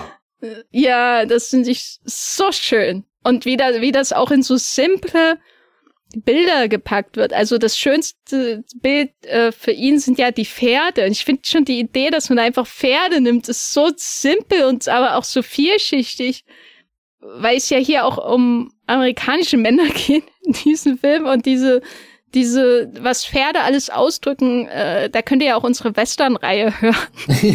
ja, weil mich gar, also über die Pferde. Er hat ja sogar den Cowboy-Look dann an hier. Ja, ja, über die, die Pferde könnte ich auch eine, eine Magisterarbeit schreiben, über die Pferde in Barbie. Die finde ich, also wie die auch so ähnlich wie das Pink, ähm, was, was mit Barbie assoziiert wird als ähm, Puppe, aber auch fi die Figuren, sind ja die Pferde dann so das, die, die, der Ausdruck der, der Men's Rights Ken-Aktivisten, äh, die sich ja dann äh, infiziert werden von dem Gedankengut, das Ken aus der echten Welt nach Babyland bringt. Ähm, und das, ich finde das Bild so simpel und so stark, weil es ja einerseits ganz viel natürlich als an Interpretationsspielraum lässt, auch das Animalische, was die Pferde ausdrücken, aber auch das, was der Cowboy mit dem Pferd schafft, wie er, wie er sich quasi äh, Land, unter, Land und Menschen unterjochen kann, sozusagen der Amerikaner auf dem Weg zur Frontier. Aber gleichzeitig ist es so ein simples Bild, dass es zu einem Film passt, der von Kinderpuppen handelt. Das ist ja immer, immer ein schönes Wechselspiel in dem Film, wie komplexe Gedanken sehr einfach verpackt werden, so dass es zum Produkt gehört, was hier an den Mann gebracht wird, wenn man so will. Was hältst du denn von Kens Kennwerdung? Also ich kann nachvollziehen, dass du sagst, der, der Moment hat dich richtig überrascht und mitgenommen, weil der entwickelt auf einmal so einen ganz eigenen Drive und eine Dynamik, also die mich auch irgendwie angesteckt hat. Also was auch ganz wichtig ist, du hast es noch nicht erwähnt, aber begleitet wird das ja von so einem düsteren Remix von dem Zarathustra-Thema, was du auch am Anfang bei, bei eben, äh, ganz am Anfang bei 2001, also bei dieser, dieser Margot Robbie, äh, kommt als, als, als Barbie-Puppe in die Welt und da wird quasi die, das, das klassische Stück gespielt und hier hast du irgendwie so diesen dark and gritty Remix, der, der wirklich ihn so, so hineinmanövriert, so, so irgendwie kommt dann so der, der, der fette Bass dazu, irgendwie so ein bisschen der, der, der Rhythmus durch auch wirklich Schlagzeug, was dabei ist. Und es hört sich auf einmal einfach unfassbar badass an, dieses, dieses Stück, was du ja eher mit diesem, also keine Ahnung, das klingt für mich in meinem Kopf erstmal sehr klassisch und das wirkt auf einmal so, als hätte jemand die, die, in Anführungsstrichen, coole Version gedreht. Also das andere Stück ist natürlich auch cool, aber jetzt wirklich so, so im Sinne von, oh mein Gott, ich bin beeindruckt und also irgendwas, also du, du siehst richtig, wie die Synapsen in Kens Kopf so, so ping, ping, ping machen und, und er auf einmal versteht, ah, Patriarchat, das gibt es, das, das hat mir die ganze Zeit äh, gefehlt und, und in der ersten Hälfte ist es ja super lustig, sich irgendwie über über Kens Nicht-Identität oder so lustig zu machen, bis du eben an den Punkt kommst und merkst, ah scheiße, und jetzt füllt er die auf einmal ganz unreflektiert auf mit allem, was da irgendwie diese, diese Leere halt füllt, das große Auto, irgendwie die, die Leute, die aus dem Gym kommen und sich so hier, keine Ahnung, Fistbumpen und äh, weiß nicht, also ich habe fast gemerkt, wie, wie, da, wie, wie man selbst so hineingesogen wird in die Szene, obwohl das ja wirklich die, die klischeehaftesten und auch irgendwie mega abtörendsten Bilder sind, die er da sieht. Also die, die, das finde ich auch ziemlich geschickt, wie, wie diese ganze LA-Passage inszeniert ist. Das sind ja, wenn ich beide Welten gegenüberstelle, sind das ja die deutlich kühleren, kalteren, blasseren Bilder, die Greta Gerwig da einfängt. Und ehrlich gesagt fand ich es auch irgendwo unheimlich, wie schnell das passiert ist. Also das ist für Ken, der sein ganzes Leben lang in Babylon verpasst hat und da ja auch, sagen wir, viel mitgekriegt hat von der Kultur, Welt, Gesellschaft, die dort existiert, dass für ihn eigentlich 60 Sekunden gereicht haben, um das komplett niederzubrennen und sich irgendwas komplett Toxisches aufzubauen, was ihn halt für so einen kurzen Moment ein sehr erfüllendes Gefühl gibt, aber es dauert ja auch nicht lang, bis der Film dann an den Punkt kommt, wo, wo er die Einsicht hat, dass dass all dieses geile Patriarchat, was er sich aufgebaut hat, mit dem er einfach irgendwas anderes überschreiben konnte, mit dem er unterdrücken konnte, dass ihn das ja im Endeffekt auch nicht erfüllt, dass seine, seine Grundsehnsucht, das, was ihn am glücklichsten macht, dass, dass kein Mini-Fridge auf der Welt, kein, kein, kein Bierchen am Nachmittag, kein, keine Fußmassage, kein, kein Pferd, kein fettes Auto oder so, dass, dass, das irgendwie nicht die, diese, diese eigentliche Leere in ihm füllt. Und dann gibt's ja auch irgendwie so den, den Satz, wo er, wo er später da sagt, naja, als ich gemerkt habe, dass Patriarchat eigentlich doch nichts mit Pferden zu tun hat, war ich auch irgendwie so, weiß nicht, wo, wo das Ganze auch fast schon wieder auf so eine unschuldige Ebene runtergebrochen wird, obwohl er, obwohl ich jetzt nicht sagen will, dass der, dass der Film ihn nur als jemanden dumm, der was Dummes macht, inszeniert, sondern der Barbie-Film kriegt es ja auch gut hin, wirklich diese Bedrohlichkeit zu zeigen und dass er Menschen in seiner, seinem Umfeld verletzt, vernetzt, dass er dieses sehr schöne Barbie-Land mit so einem, weiß nicht, also oder ganz toll dieses dieses äh, Bild, wo du wo du wo sie auf der der der der Rosa Brick Road, Pink Brick Road sind, die nicht nach Ost führt, sondern eben ins Barbie-Land und auf einmal so ein, ein schwarzer Rauchschrift einfach Camden. Und und das ist schon so so er weiß nicht wie wie er anfängt Dinge zu zerstören, ohne es mitzukriegen. Und da fühlte sich der Barbie-Film auch auf einmal sehr unangenehm an, weil ich wusste das nicht, dass das passiert. Und alle Trailer versprechen ja eigentlich den, den viel gut Film des Sommers. Und dann kehrt Barbie irgendwie mit ihrem echten Menschen, also ihrer, ihrer, ihrer Besitzerin, das hört sich jetzt auch schon wieder sehr falsch an, aber quasi mit der America Ferrara Figur und ihrer Tochter, äh, die bringt sie ja zurück ins Barbieland und will ihr zeigen, wie, wie schön da alles ist und warum sie so desillusioniert eigentlich von der echten Welt ist, weil sie eigentlich dachte, dass die echte Welt sich ein Beispiel an, an ihr, der, der strahlenden Barbie, äh, genommen hat und dann, dann kehrt sie zurück und sieht irgendwie, dass ihr bester Freund, über den sie auch noch nie so viel ehrlich gesagt nachgedacht hat, dass der zu was ganz Grausamem in der Lage ist. Und das war wirklich so ein, so ein wirklich unheimlicher Moment für mich. Ja, das kann ich absolut nachvollziehen. An dieser Stelle auch äh, Shoutout an äh, Rodrigo Prieto, der die Kamera geführt hat, sowohl bei Barbie als auch bei dem anderen großen Film über Unterdrückungssysteme ähm, im amerikanischen Westen 2023, nämlich Killers of the Flower Moon von Martin Scorsese. Wenn das keine Filmografie ist, dann heiße ich auch nicht. Ja, die Kennwerdung, die war für mich dann auch so ein Aha-Moment, weil ich schon überlegt habe, ja, ist jetzt aber irgendwie billig, wenn dann, wenn dann Mattel die Bösewichte sind, sozusagen, weil ich glaube, das hätte, also ich, ich, ich schaue so einen Film dann ja auch schon in der Erwartung, wie er mit den Mustern seines Genres umgeht. Und ein Muster von so einem, ja, vier Quadranten familienorientierten Fish Out of Water Film ist ja schon, dass es eine böse Hexe in irgendeiner Form gibt. Zum Beispiel, äh, wenn jemand in die, äh, in die echte Welt kommt und dann erstmal die, die Zwerge kennenlernt sozusagen, dann muss es irgendwo dann auch die Bösewichtin oder den Bösewicht geben und der erste Anlaufpunkt dafür ist ja Mattel, die dann auch sie sofort verfolgen und sie wollen sie irgendwie auch äh, zurück in ihr, ihr Paket stopfen. Und ich denke, da ist ein sehr großes Bewusstsein dafür da, dass man erstens äh, die Geschichte kleiner machen würde, wenn man äh, den Konzern sozusagen als Bösewicht machen würde und zweitens, dass äh, ja alles noch etwas komplizierter machen würde, würde ich sagen, für den Umgang mit der Marke in, einer, in diesem Film, wenn dann Mattel äh, böse wäre. Deswegen ist es ein sehr schlauer Kniff, die Geschichte größer und bedeutungsschwerer, glaube ich, auch zu machen, weil es ist ja jetzt nicht sonderlich originell, einen Film über ein Produkt zu machen, das dann gegen das böse, die, den bösen Konzern antreten muss. Zum Beispiel. Das wäre das einfachste Schema für Barbie gewesen. Sondern es ist ja eigentlich auch viel, die viel größere Geschichte, wenn man einen Film über ein Produkt macht, das sich mit äh, den Facetten des Menschseins auseinandersetzen muss. Und welche schönere Facette des Menschseins, abgesehen von Margaret Robbies Barbie, gibt es in dem Film als Ken, der, der ja auch die Menschwerdung weit am Horizont vor sich vielleicht hat, am Anfang des Weges steht, im Gegensatz zu der stereotypical Barbie und äh, der sich bei der Auseinandersetzung mit dem Menschsein ja auch mit dem Mannsein aus, äh, ja, konfrontiert sieht und erstmal komplett die falschen Schlüsse aus allem zieht, weil er halt dumm geschaffen ist und dumm ist. Muss man ja auch mal so sagen. Ellen scheint mir etwas cleverer zu sein als Schöpfung von Mattel. War schön, dass wir Ellen auch erwähnt haben. Ja, Ellen hat mir sehr viel Spaß gemacht. Also vor allem seine Kampfszene natürlich und überhaupt die Idee, dass die Kens da eine Mauer bauen, aber erstmal in die falsche Richtung.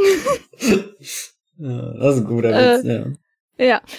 Man hat bei diesem Ken von Ryan Gosling, finde ich auch schon und das ist das Schöne an diesem Casting, wenn man ein erwachsener Mensch ist, äh, der viele Ryan Gosling-Filme geschaut hat, dann hat man da auch den, den Drive Gosling und den Only God Forgives Gosling. Also diesen Gosling, der unter der Ruhe eine enorme Aggressivität verstecken kann.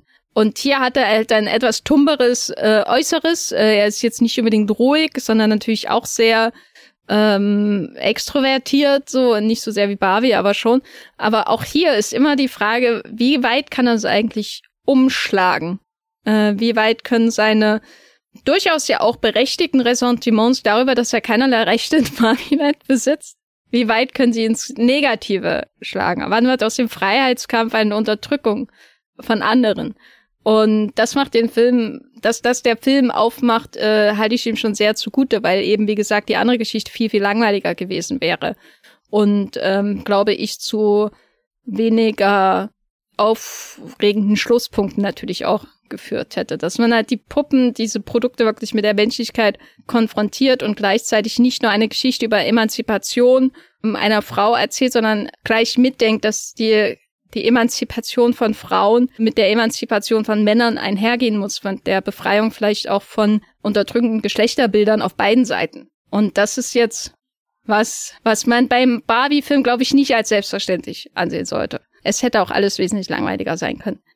Ich liebe es Und wie auch. gesagt, Pferde. Ja. Ja, ja, perfekte Überleitung, die nehme ich. Das zwischen all den, wir haben schon filmische Vorbilder genannt, die alle eher sich irgendwo früher oder später auf dem Musical-Nenner einigen lassen oder meinetwegen halt 2001 und Truman Show. Aber dass halt zwischendrin auch einfach so ein Western mit so einer Ursünde erzählt wird.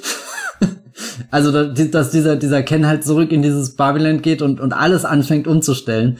Also, das, das finde ich auch irgendwie, da, da steckt doch mal ein richtig abgründiger ja, Film zwischen all den schönen rosa Häusern und und ich frage mich, ist das Absicht oder ist es eher so zufällig passiert von wir stecken sie jetzt in die Cowboy-Dinge, wir haben diese Pferdfixierung und dann dann sind das eher so so einzelne Elemente, die irgendwo auf so einer, weiß nicht, übergeordneten Ebene eigentlich diese diese klassischen Western-Geschichte von jemandem, der halt jemand anderem das Land wegnimmt, mal ganz platt gesagt äh, also eigentlich auch schon wieder sind, sind wir, ich habe jetzt Killers of the Flower Moon noch nicht gesehen, aber ich glaube, das ist ja auch was, was sehr stark bei Killers of the Flower Moon mit drinne steckt. Äh, die Wahl des Kameramanns ist bestätigt.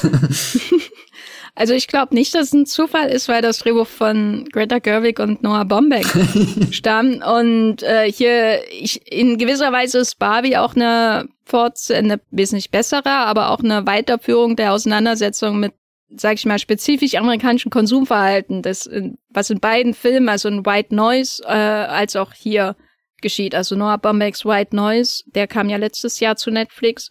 Weil ich fühlte mich manchmal auch so ein bisschen, ähm, als wäre ich von der Abschlusssequenz von White Noise, die ja so die beste des Films ist, nämlich diese, diese Tanzsequenz in dem Supermarkt, äh, direkt nach Barbieland quasi äh, verfrachtet. Aber was den amerikanischen Westen angeht, das ist kein Zufall. Ich glaube, es ist kein Zufall, dass, dass das man, Westen liegt. dass Barbieland da liegt, wo es liegt, in einer stereotypen Landschaft, die an äh, so manch, also nicht genau an äh, natürlich die John Ford Monument Valley Landschaften, aber eben an den an das stereotype Bild des amerikanischen Westens erinnert, was man aus ähm, insbesondere natürlich John Ford Western kennt, also eben auch diese enorme Ebene, und statt der zum Beispiel in Anthony Mann Western zu sehenden Berge und Täler und Grün und Bäume und so, da haben wir in unserer Western-Reihe schon mal drüber gesprochen, dass der Westen ja eigentlich vielfältig ist. Aber hier ist es ein sehr, sehr stereotyper Westen, in dem äh, dieses Barbieland steht als ja auch äh, Kreation des amerikanischen Kapitalismus, äh, das die Barbie an sich ja auch im Grunde gestohlen von einer äh, deutschen Puppe, die von der Bild-Zeitung mehr oder weniger produziert wurde, was man sich auch noch mal vor Augen halten muss. Ähm, und die wird dann quasi immigrantenhaft, geht sie wie die Deutschen in den amerikanischen Westen, baut sich da was aus und wird Amerikanerin sozusagen. Was für eine Geschichte, die hier erzählt wird in Barbie.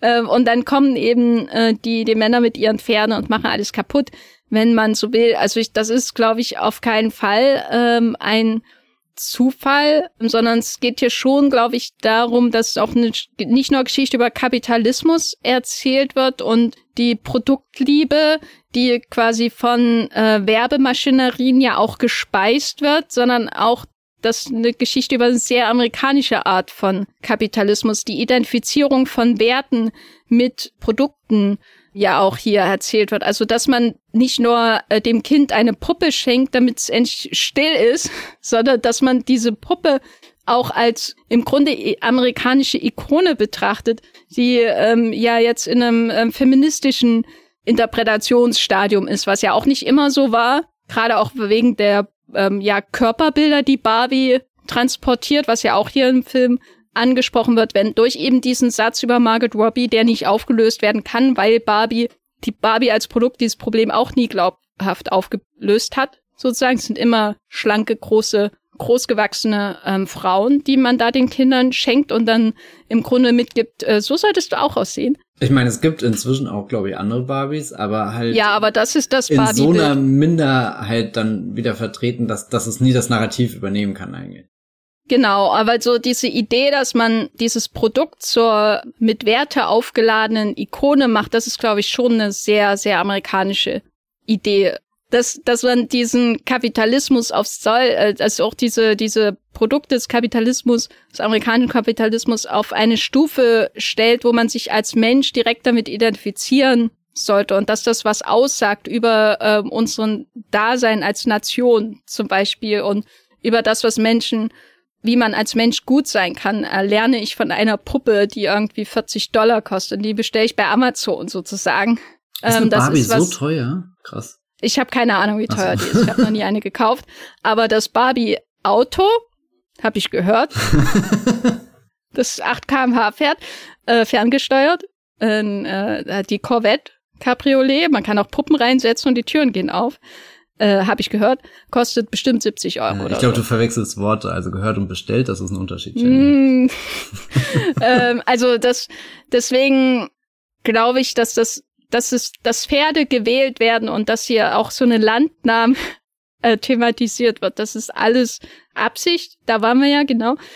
Es ist, glaube ich, auch sehr clever, dass das ähm, geschieht. Und ich wollte eigentlich noch was zu Oppenheimer sagen. Jetzt habe ich es vergessen äh, weil ich mir vorhin, vorhin noch eine, eine Parallele. Stadt gebaut in die Wüste. Ja, das genau, aber mir war noch eine andere Parallele zu Oppenheimer aufgefallen, als du gesprochen hattest. Naja, egal. Wir haben ja mindestens noch einen Podcast Zeit. Ja, stimmt, wo wir die ganze Zeit über Barbie reden können. ähm, jetzt habe ich komplett den Faden verloren. Matthias, sag du mal. Ach, ich kann nur sagen, ich glaube auf alle Fälle, dass Rodrigo Pietro genau weiß, wo der Horizon liegt. Nein, aber äh, über welche Szene ich gerade nachdenken musste, als du über Barbie kurz und, und ihren kulturellen Impact und ist sie jetzt eine feministische Ikone oder nicht gesprochen hast. Das ist ja jetzt definitiv nicht die subtilste Szene, aber ich liebe die Szene sehr, wenn, wenn Barbie voller Erwartungen äh, zu der Tochter von America Ferrara hingeht und sie halt Barbie irgendwie so, weiß nicht, ein halbes Jahrhundert Barbie-Geschichte in so drei, vier spitzen Sätzen zerlegt, wo, wo sie genau diese, diese Dinge anspricht mit eigentlich äh, äh, zeigst du uns nur, wie wir nicht sind und dass wir nie genug sind und bla bla bla bla bla. Und am Ende ihrer Argumentationskette, die ja schon, schon alles stichhaltige Dinge sind, einfach nur Barbie so entgegensteuert, you fascist! und Barbie dann so das Weinen anfängt und, und später völlig zerstört da sitzt so, ich bin doch keine Faschistin, ich kontrolliere doch gar nicht die Handelsrouten. und irgendwie finde ich das so, so eine schöne, schöne, schöne Ding, so wie, wie sich so Argumentationen immer so hochkochen mit. Am Anfang hast du so eine Basis, wo, weißt du, noch alle Gründe nachvollziehbar sind und es eigentlich äh, äh, Argumente sind, über die man definitiv diskutieren sollte. Und am Ende einfach so so eine grobe, äh, so das Totschlagargument rausgehauen und und Barbie ist halt komplett aufgelöst und dann so so ist ja okay, mit, wir können über alles reden, aber oh mein Gott, das bin ich doch wirklich nicht. Weiß nicht, ich finde immer, immer, immer eine, eine äh, sehr schöne Szene, die, die anzuschauen, weil es so, so, so, wow, that escalated quickly. Ja, das war einer der Momente, wo ich das Gefühl hatte, da äh, ist Greta Gerwig heimlich bei Twitter. Ja, ja, definitiv. Äh, deswegen habe ich jetzt gesagt, alles andere als ein subtiler Moment, aber ich finde ihn, äh, wie, wie, wie sie die, diesen letzten Satz nachschiebt. Ich glaube, die Szene wäre auch nicht so gut, wenn dieser, dieser letzte Satz nicht einfach nur wäre, der so völlig aus der Bahn schlägt und einfach nur noch so drüber ist. Ja, äh, vielleicht ein Satz noch zu Barbieland, weil ich nicht aufhören kann, darüber zu sprechen. Ähm, ja, und können wir ja schon den ganzen Podcast darüber noch machen. Weil wir schon im amerikanischen Westen waren. Ich musste sehr oft an Asteroid City denken bei diesem Film, äh, natürlich wegen der Landschaft, aber auch wegen der homogenen Vision der Welt, die der Regisseur oder die Regisseurin äh, in diesem Fall hier präsentiert, aber auch wegen dieser Abschottung äh, die da durch Barbiland, aber auch Asteroid City als Zwischenstation im Nirgendwo ähm, suggeriert werden. Als ich dann in Oppenheimer war, nach Barbie, musste ich auch äh, bei Los Alamos an Barbiland denken, was endlich Sätze sind, die man einfach so sagen kann, da jetzt beide im Kino sind. Ich finde ich äh, äh, Natur äh, ganz ganz natürlich diese beiden äh, Welten da zu vergleichen. Und ästhetisch gesehen, wir haben ja noch gar nicht über die Reisesequenzen von Barbie gesprochen, da musste ich sehr oft an Bo is Afraid denken, wo ja auch die Yellow Brick Road so ein bisschen zitiert wird aus Zauberer von Oz. Was ich damit sagen will, ist eigentlich ähm, eher ähm, verworren. Aber ich fand es interessant, dass insbesondere die drei ähm, Isolationsfilme wenn man so will, über die Erschaffung der Atombombe. Eine Stadt, die in der, in, in der Nähe von Atombombentests steht und ein, eine Puppe, die äh, quasi auf der Hochzeit des Kalten Krieges erfunden und geklaut wurde, ähm, sozusagen, dass diese drei Filme alle so nah aneinander kommen und sie sich alle diese, diese Gegenden aussuchen, um da ihre Figuren irgendwie einzusperren und sie zu Erkenntnissen oder eben nicht zu Erkenntnissen zu bringen. Das finde ich alles sehr faszinierend. Ich habe noch sehr undefinierte Gedanken, wie ich das jetzt erkläre, warum das so ist, aber ich glaube, als Triple Feature, ich würde sagen, Barbenheimer ist nur der Anfang. Man muss noch Asteroid City da schauen, weil die Filme alle ihre Figuren auf diese äh, narrativen einsamen Inseln packen, um dann zu schauen, wie gehen die denn damit um, so ein bisschen. Alle kommen auch mal raus, also bei Asteroid City kommen sie eher rein und ziehen dann weiter und äh, äh, vollziehen eigentlich auch einen Moment der Verwandlung durch äh, die Zwischenstation in Asteroid City. Oppenheimer konstruiert sich ja sein Barbieland selbst. Er braucht kein Mattel, außer natürlich den militärisch-industriellen Komplex und die Milliarden der US-Regierung. äh, aber im Grunde und ist es ja eine und mit Damon, genau. Aber im Grunde ist ähm, Los Alamos äh, auch der Ort, den er auswählt, dafür ja eine Vision, die ganz seinem Kopf entstammt, dass er seinen Lieblingsort auswählt, in Besitz nimmt, um da diese äh, furchtbare Waffe äh, zu kreieren und alle Menschen da reinzuholen, die er sowieso mag und auch die, die er nicht mag, also äh, Edward Teller. Äh, und und dass dann so äh, auch seine Frau natürlich mit der die Ehe funktioniert ja auch nicht so so wirklich äh, äh, dass er die da alle zusammen reinholen. Genau, alle zusammen oh einsperrt in das Produkt seines äh, Geistes, in sein eigenes kleines Atom, äh, ähm, was er in New Mexico da baut. Nur um dann zu der finalen Erkenntnis zu kommen, dass es gut gewesen wäre, mal rauszugehen an die frische Luft äh, und vielleicht mal weniger konzentriert auf die Entwicklung der Atombombe ähm, zuzustreben und sich selbst dafür einen Ort zu schaffen, wo man auch von jeglichem Hinterfragen abgehalten wird durch die eigene Isolation, die man sich selbst schafft. Und Barbie, bei Barbie wird ja auch grundsätzlich auch die Barbieland erstmal fremd konstruiert. Sie wacht auf, sie geht hinaus, sie kommt wieder und im Grunde ist das radikalste ja, äh, an Barbie, dass der Barbie-Status quo ja gleichzeitig aufrechterhalten wird und Barbie trotzdem nicht darin leben kann. Ne? Das ist schon ein sehr, sehr bitterer, ein bitteres Ende eigentlich für Barbieland-Fans. Ja, sie ist fast ein bisschen wie, wie Frodo am Ende vom Herr der Ringe, oder? Ja, ja. Musstest du denn an äh, Asteroid City denken? Ja, ich glaube, das bietet sich definitiv an. Allein aufgrund der Art und Weise, wie beide Filme äh, inszeniert sind und diese diese Vorstellung von dieser, ich meine, bei Wes Anderson fällt ja nicht von äh, zufällig immer das das Wort hier Puppenhaus. Und ich glaube, da das ist schon eine schöne Vereinigung und Asteroid City hat auch gleich noch eine Atombombe. Da können wir auch wirklich das Triple Feature mit Oppi zusammen machen Oppenheimer City. Ja, das ist das Kreativste, auf das ich gerade komme. Bose Fred, auf den kann ich verzichten. Äh, Babenheimer City. Ah ja, Babenheimer City. Ja, genau. Warum nicht das? Weißt du, an was ich auch immer denken muss? Äh, Taylor Swift hat vor ein paar Wochen erst dieses Karma-Musikvideo rausgebracht. Und das ist halt auch extrem inspiriert von Yellow Brick Road, Zauberer von Ost. Wir begeben, äh, bewegen uns durch eine Studiokulisse auf dieser Abenteuerreise, die einen sehr künstlichen Charakter hat. Also es ist gerade definitiv, ich, ich weiß nicht, ob es ein Verlangen ist, dass man das sehen will, aber es ist da diese, diese, diese Räume, die sehr viel mit Unwirklichkeit, mit Kulisse, mit, mit ausgeschnitten, dahingesetzt, aufgebaut, hingeklebt, äh, ein Stein auf den anderen, bis wir irgendwann oben im Himmel angekommen sind und trotzdem machen all diese Geschichten irgendwie so, so was Großes auf, das komplett aus den Kulissen ausbricht. Also so, wo, wo, wo Truman irgendwann wahrscheinlich an einen Scheinwerfer stoßen würde oder Scheinwerfer runterfallen würde und ihn dran erinnert, dass er da unter einer Kuppel ist und all diese, diese Filme schaffen es mit einem Satz irgendwie, dich rauszukatapultieren und in das Existenziellste reinzustützen, wo du je drinne warst. Also da haben wir auch schon bei Asteroid City drüber gesprochen und ich habe ja tatsächlich nach, dem Podcast habe ich ja gesagt, ich will definitiv noch mal schauen. Habe ich dann lange Zeit nicht gemacht und jetzt war ich irgendwie in den letzten zwei Wochenenden doch noch mal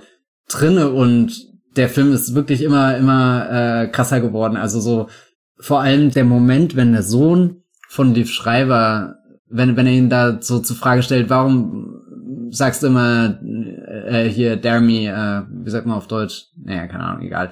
So, so, warum musst du das immer machen? Und er dann äh, kurz völlig unschuldig irgendwie diesen, diesen Satz sagt mit, ja, ich habe Angst, dass, dass jemand vergisst, dass ich hier bin oder so. Und, und all die, diese Dinge, alles perfekt abgesteckt in, in Asteroid City, in, in Barbieland. Du, du kannst richtig sehen, wo, wo das äh, Spielzeugset quasi aufhört und, und trotzdem haben alle, alle Filme irgendwie das Potenzial, dich in so, so Räume hineinzubewegen, wo du dich für ewig verirren kannst. Und ich meine, der Barbie, du hast schon gesagt, hat ja hier auch dann seinen, seinen äh, Harry Potter Moment, wo wir mit Dumbledore durch die, durch eine ganz unwirkliche Welt äh, laufen, die irgendwo im Jenseits oder vielleicht auch nicht existiert und ja, wo, wo fast schon eigentlich Barbie auch seinen, seinen Babylon-Moment hat. Da zieht dann zwar nicht die Geschichte des Kinos vorbei, aber da zieht die Geschichte der Menschheit oder der Kindheit vorbei zu einem sehr schönen Billie Eilish-Song, der auch davor schon ganz toll vorbereitet wird mit, mit den, den paar Klavierklängen, mit den, den, die da am Anfang sind, wenn Barbie an der Bushaltestelle sitzt oder wenn sie, wenn sie später bei der Ruth das erste Mal in ihrem Geisterbüro im 17. Stock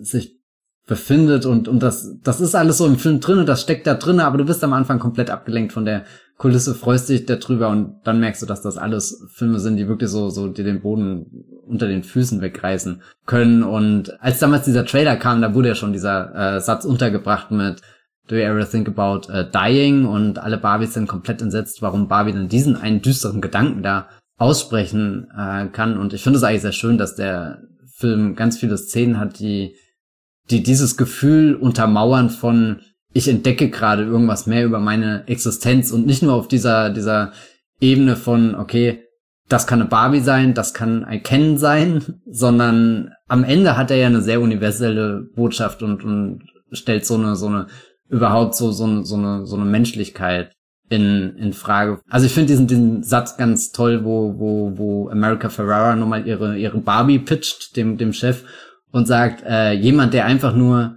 durch den Tag kommen will, ohne das Gefühl zu haben, dass jeder gegen ihn ist oder so. Ich weiß jetzt gar nicht genau, was die Worte sind, aber das ist irgendwie so, so das, was dann rüberkommt. So weißt du, du willst einfach nur irgendwie durch den Tag kommen, ohne dass du halt denkst, tausend Dinge, die du gerade bewältigen musst, die sich gegen dich verbündet haben. Und das finde ich wirklich bemerkenswert, wie, wie der Film wirklich zu diesem, diesem Punkt vorgeht und den nicht am Ende behauptet, weil das jetzt noch gut wäre, ein inspirierendes Statement zu haben, sondern weil der schon auf zwei Ebenen für mich sehr funktioniert. Dieser eine ist halt dieses pure Begeistertsein für das, was Greta Gerwig gemacht hat. Und das andere ist dann wirklich die emotionale Ebene, die, die sehr stark einschlägt. Ja, äh, Margaret Robbie auf jeden Fall äh, die Königin von sowohl Asteroid City als auch Barbie. Und Babylon, also. Und Babylon, wo es ja auch im Grunde so um seine Enklave äh, im Wilden Westen geht. Sind wir sicher, dass hm. sie nicht auch irgendwo noch in Oppenheimer mitspielt? Ich bin froh, dass sie da nicht mitspielt. Aber das können wir dann im nächsten Podcast guter, guter Teaser. besprechen. Ähm, ich fand Barbie jedenfalls sehr, sehr ähm, schön. Ich war äh, positiv überrascht. Ich äh, bin äh, kein äh, Great Gerwig-Fan, wenn man so will, von den bisherigen Regiearbeiten. Den mag ich teilweise, teilweise auch nicht. Und insofern äh, war Barbie jetzt eine wirklich ähm, sehr positive Überraschung. Wollte ich ja auch sagen, so bei den Filmen, die ich in den letzten Wochen im Kino gesehen habe, der, wo ich wirklich ähm, am längsten dann einfach, da bin ich irgendwie nach Hause gekommen nach dem Screening, das war morgens, bin ich nach Hause gekommen und saß erstmal hier so auf meinem Stuhl wie einer dieser Protagonisten in einem Paul Schrader Film und habe erstmal so, weiß ich nicht, so habe erstmal so vor mich hingestarrt und habe zum ersten Mal verstanden, warum der Card Counter auch alles so abdeckt, alle äh, alle ähm, alle Reize, wie so ein Reize in seinen Hotelzimmern, so im Motelzimmern wohl eher, ähm, verdeckt, weil da dachte ich auch so, wenn ich jetzt so in meine Barbie-Introspektion hineingehe, dann brauche ich eigentlich nicht sehen, dass da noch ein roter Blumentopf auf meinem Regal steht, sondern ich brauche grau in grau am besten.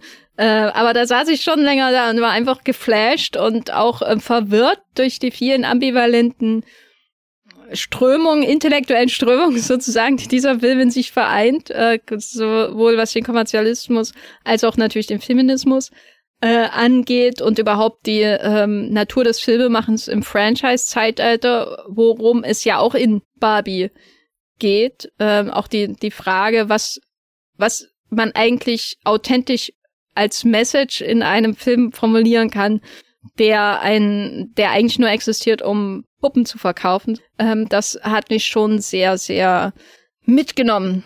Das kann ich nicht von Oppenheimer sagen, dann bin ich äh, rausgerannt nach Hause und äh, eingeschlafen. Ja. Aber das ist Thema für einen anderen Podcast. Äh, Matthias, was ist dein Fazit zu Barbie? Ja, also ich liebe den Film absolut. Weiß gar nicht, ich habe jetzt schon super viel.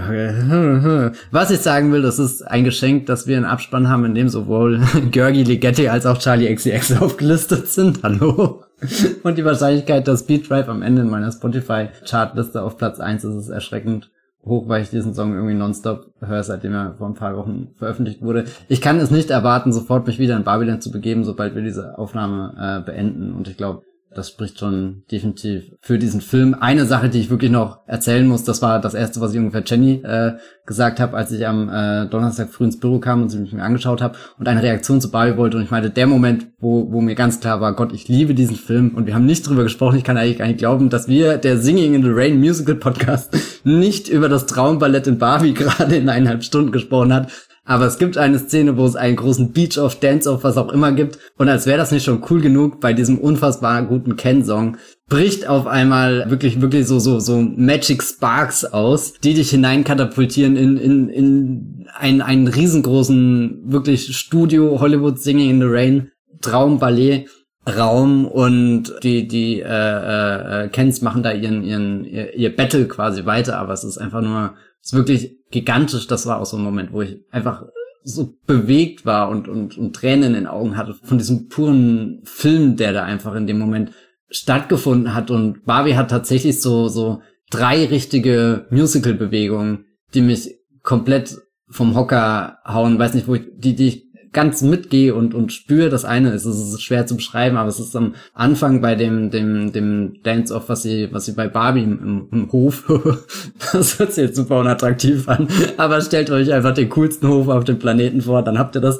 wenn, wenn Barbie, ich glaube mit Simon Liu und so, die laufen da irgendwie so aus dem Hintergrund der Tanzenden vor und machen so eine Handbewegung und da stimmt einfach alles. Da stimmt der Schnitt, da stimmt die Musik in dem Moment, da stimmt die Bewegung von, von ihren Körpern. Da bin ich so komplett drinne und die anderen zwei Sachen sind, wie gesagt, äh, in dem Ken-Song, in dem großen Ryan Gosling. Das erste ist, wenn er noch auch wieder auf dem gleichen Hof, dann später in seinem, seinem Kendom mit seinem, seinem riesen Fellmantel und seinem Bandana und so, wenn er da mit den Kens zusammen langsam so vormarschiert und da so hin und herschwankt, da habe ich wirklich das Gefühl, die ganze Mannschaft kommt da gleich aus der Leinwand rausgelaufen. Also wirklich, das ist, das ist ein ultimativ perfekter Musical-Moment.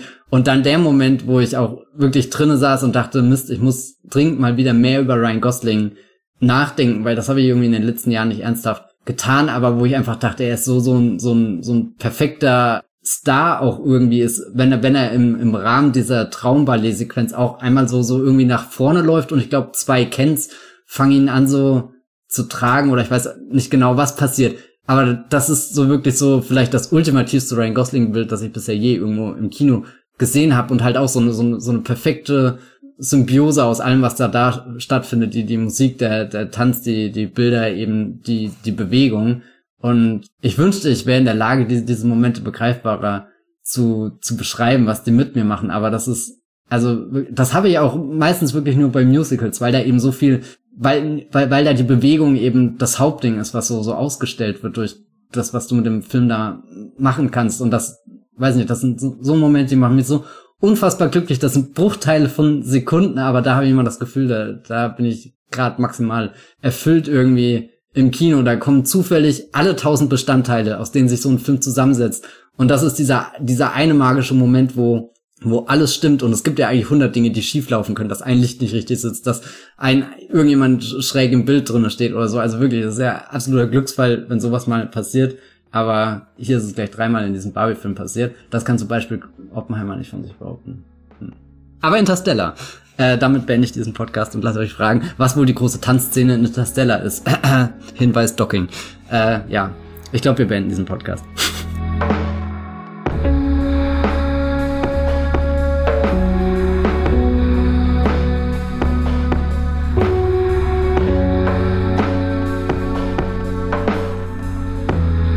Ja, äh, bei mir, vor mir dreht sich gerade alles über der Docking-Sequenzen. Ja, Interstellar.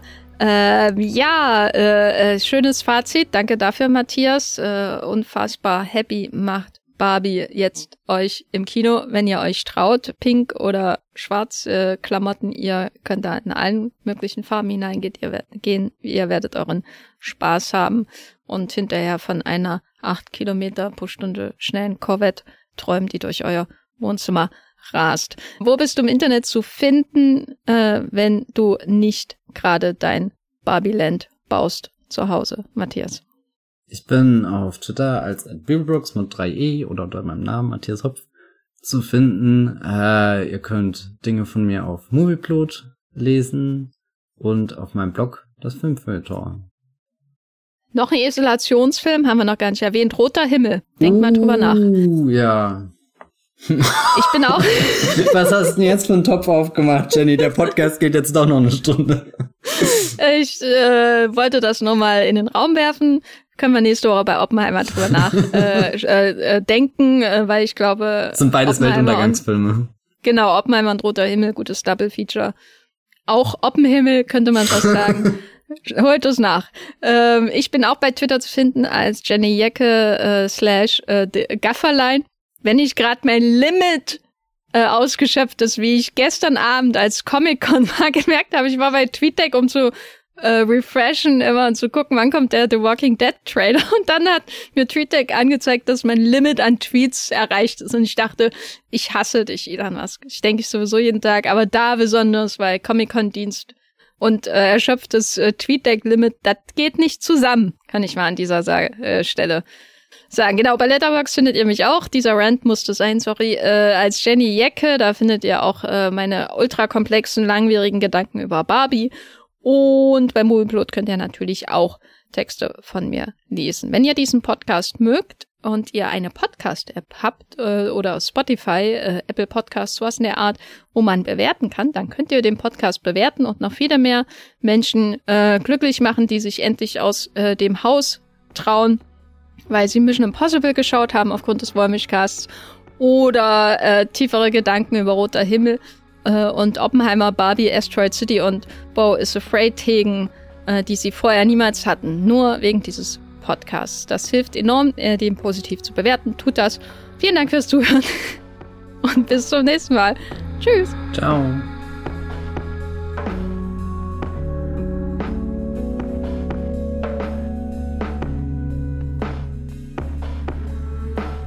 Der Wollmilchcast wird produziert von Matthias Hopf und Jenny Jecke. Unser Intro und Outro stammt aus dem Song Slam Canto von Kai Engel. Ihr könnt den Podcast bei allen gängigen Apps abonnieren und wir freuen uns über Kommentare und Bewertungen bei iTunes.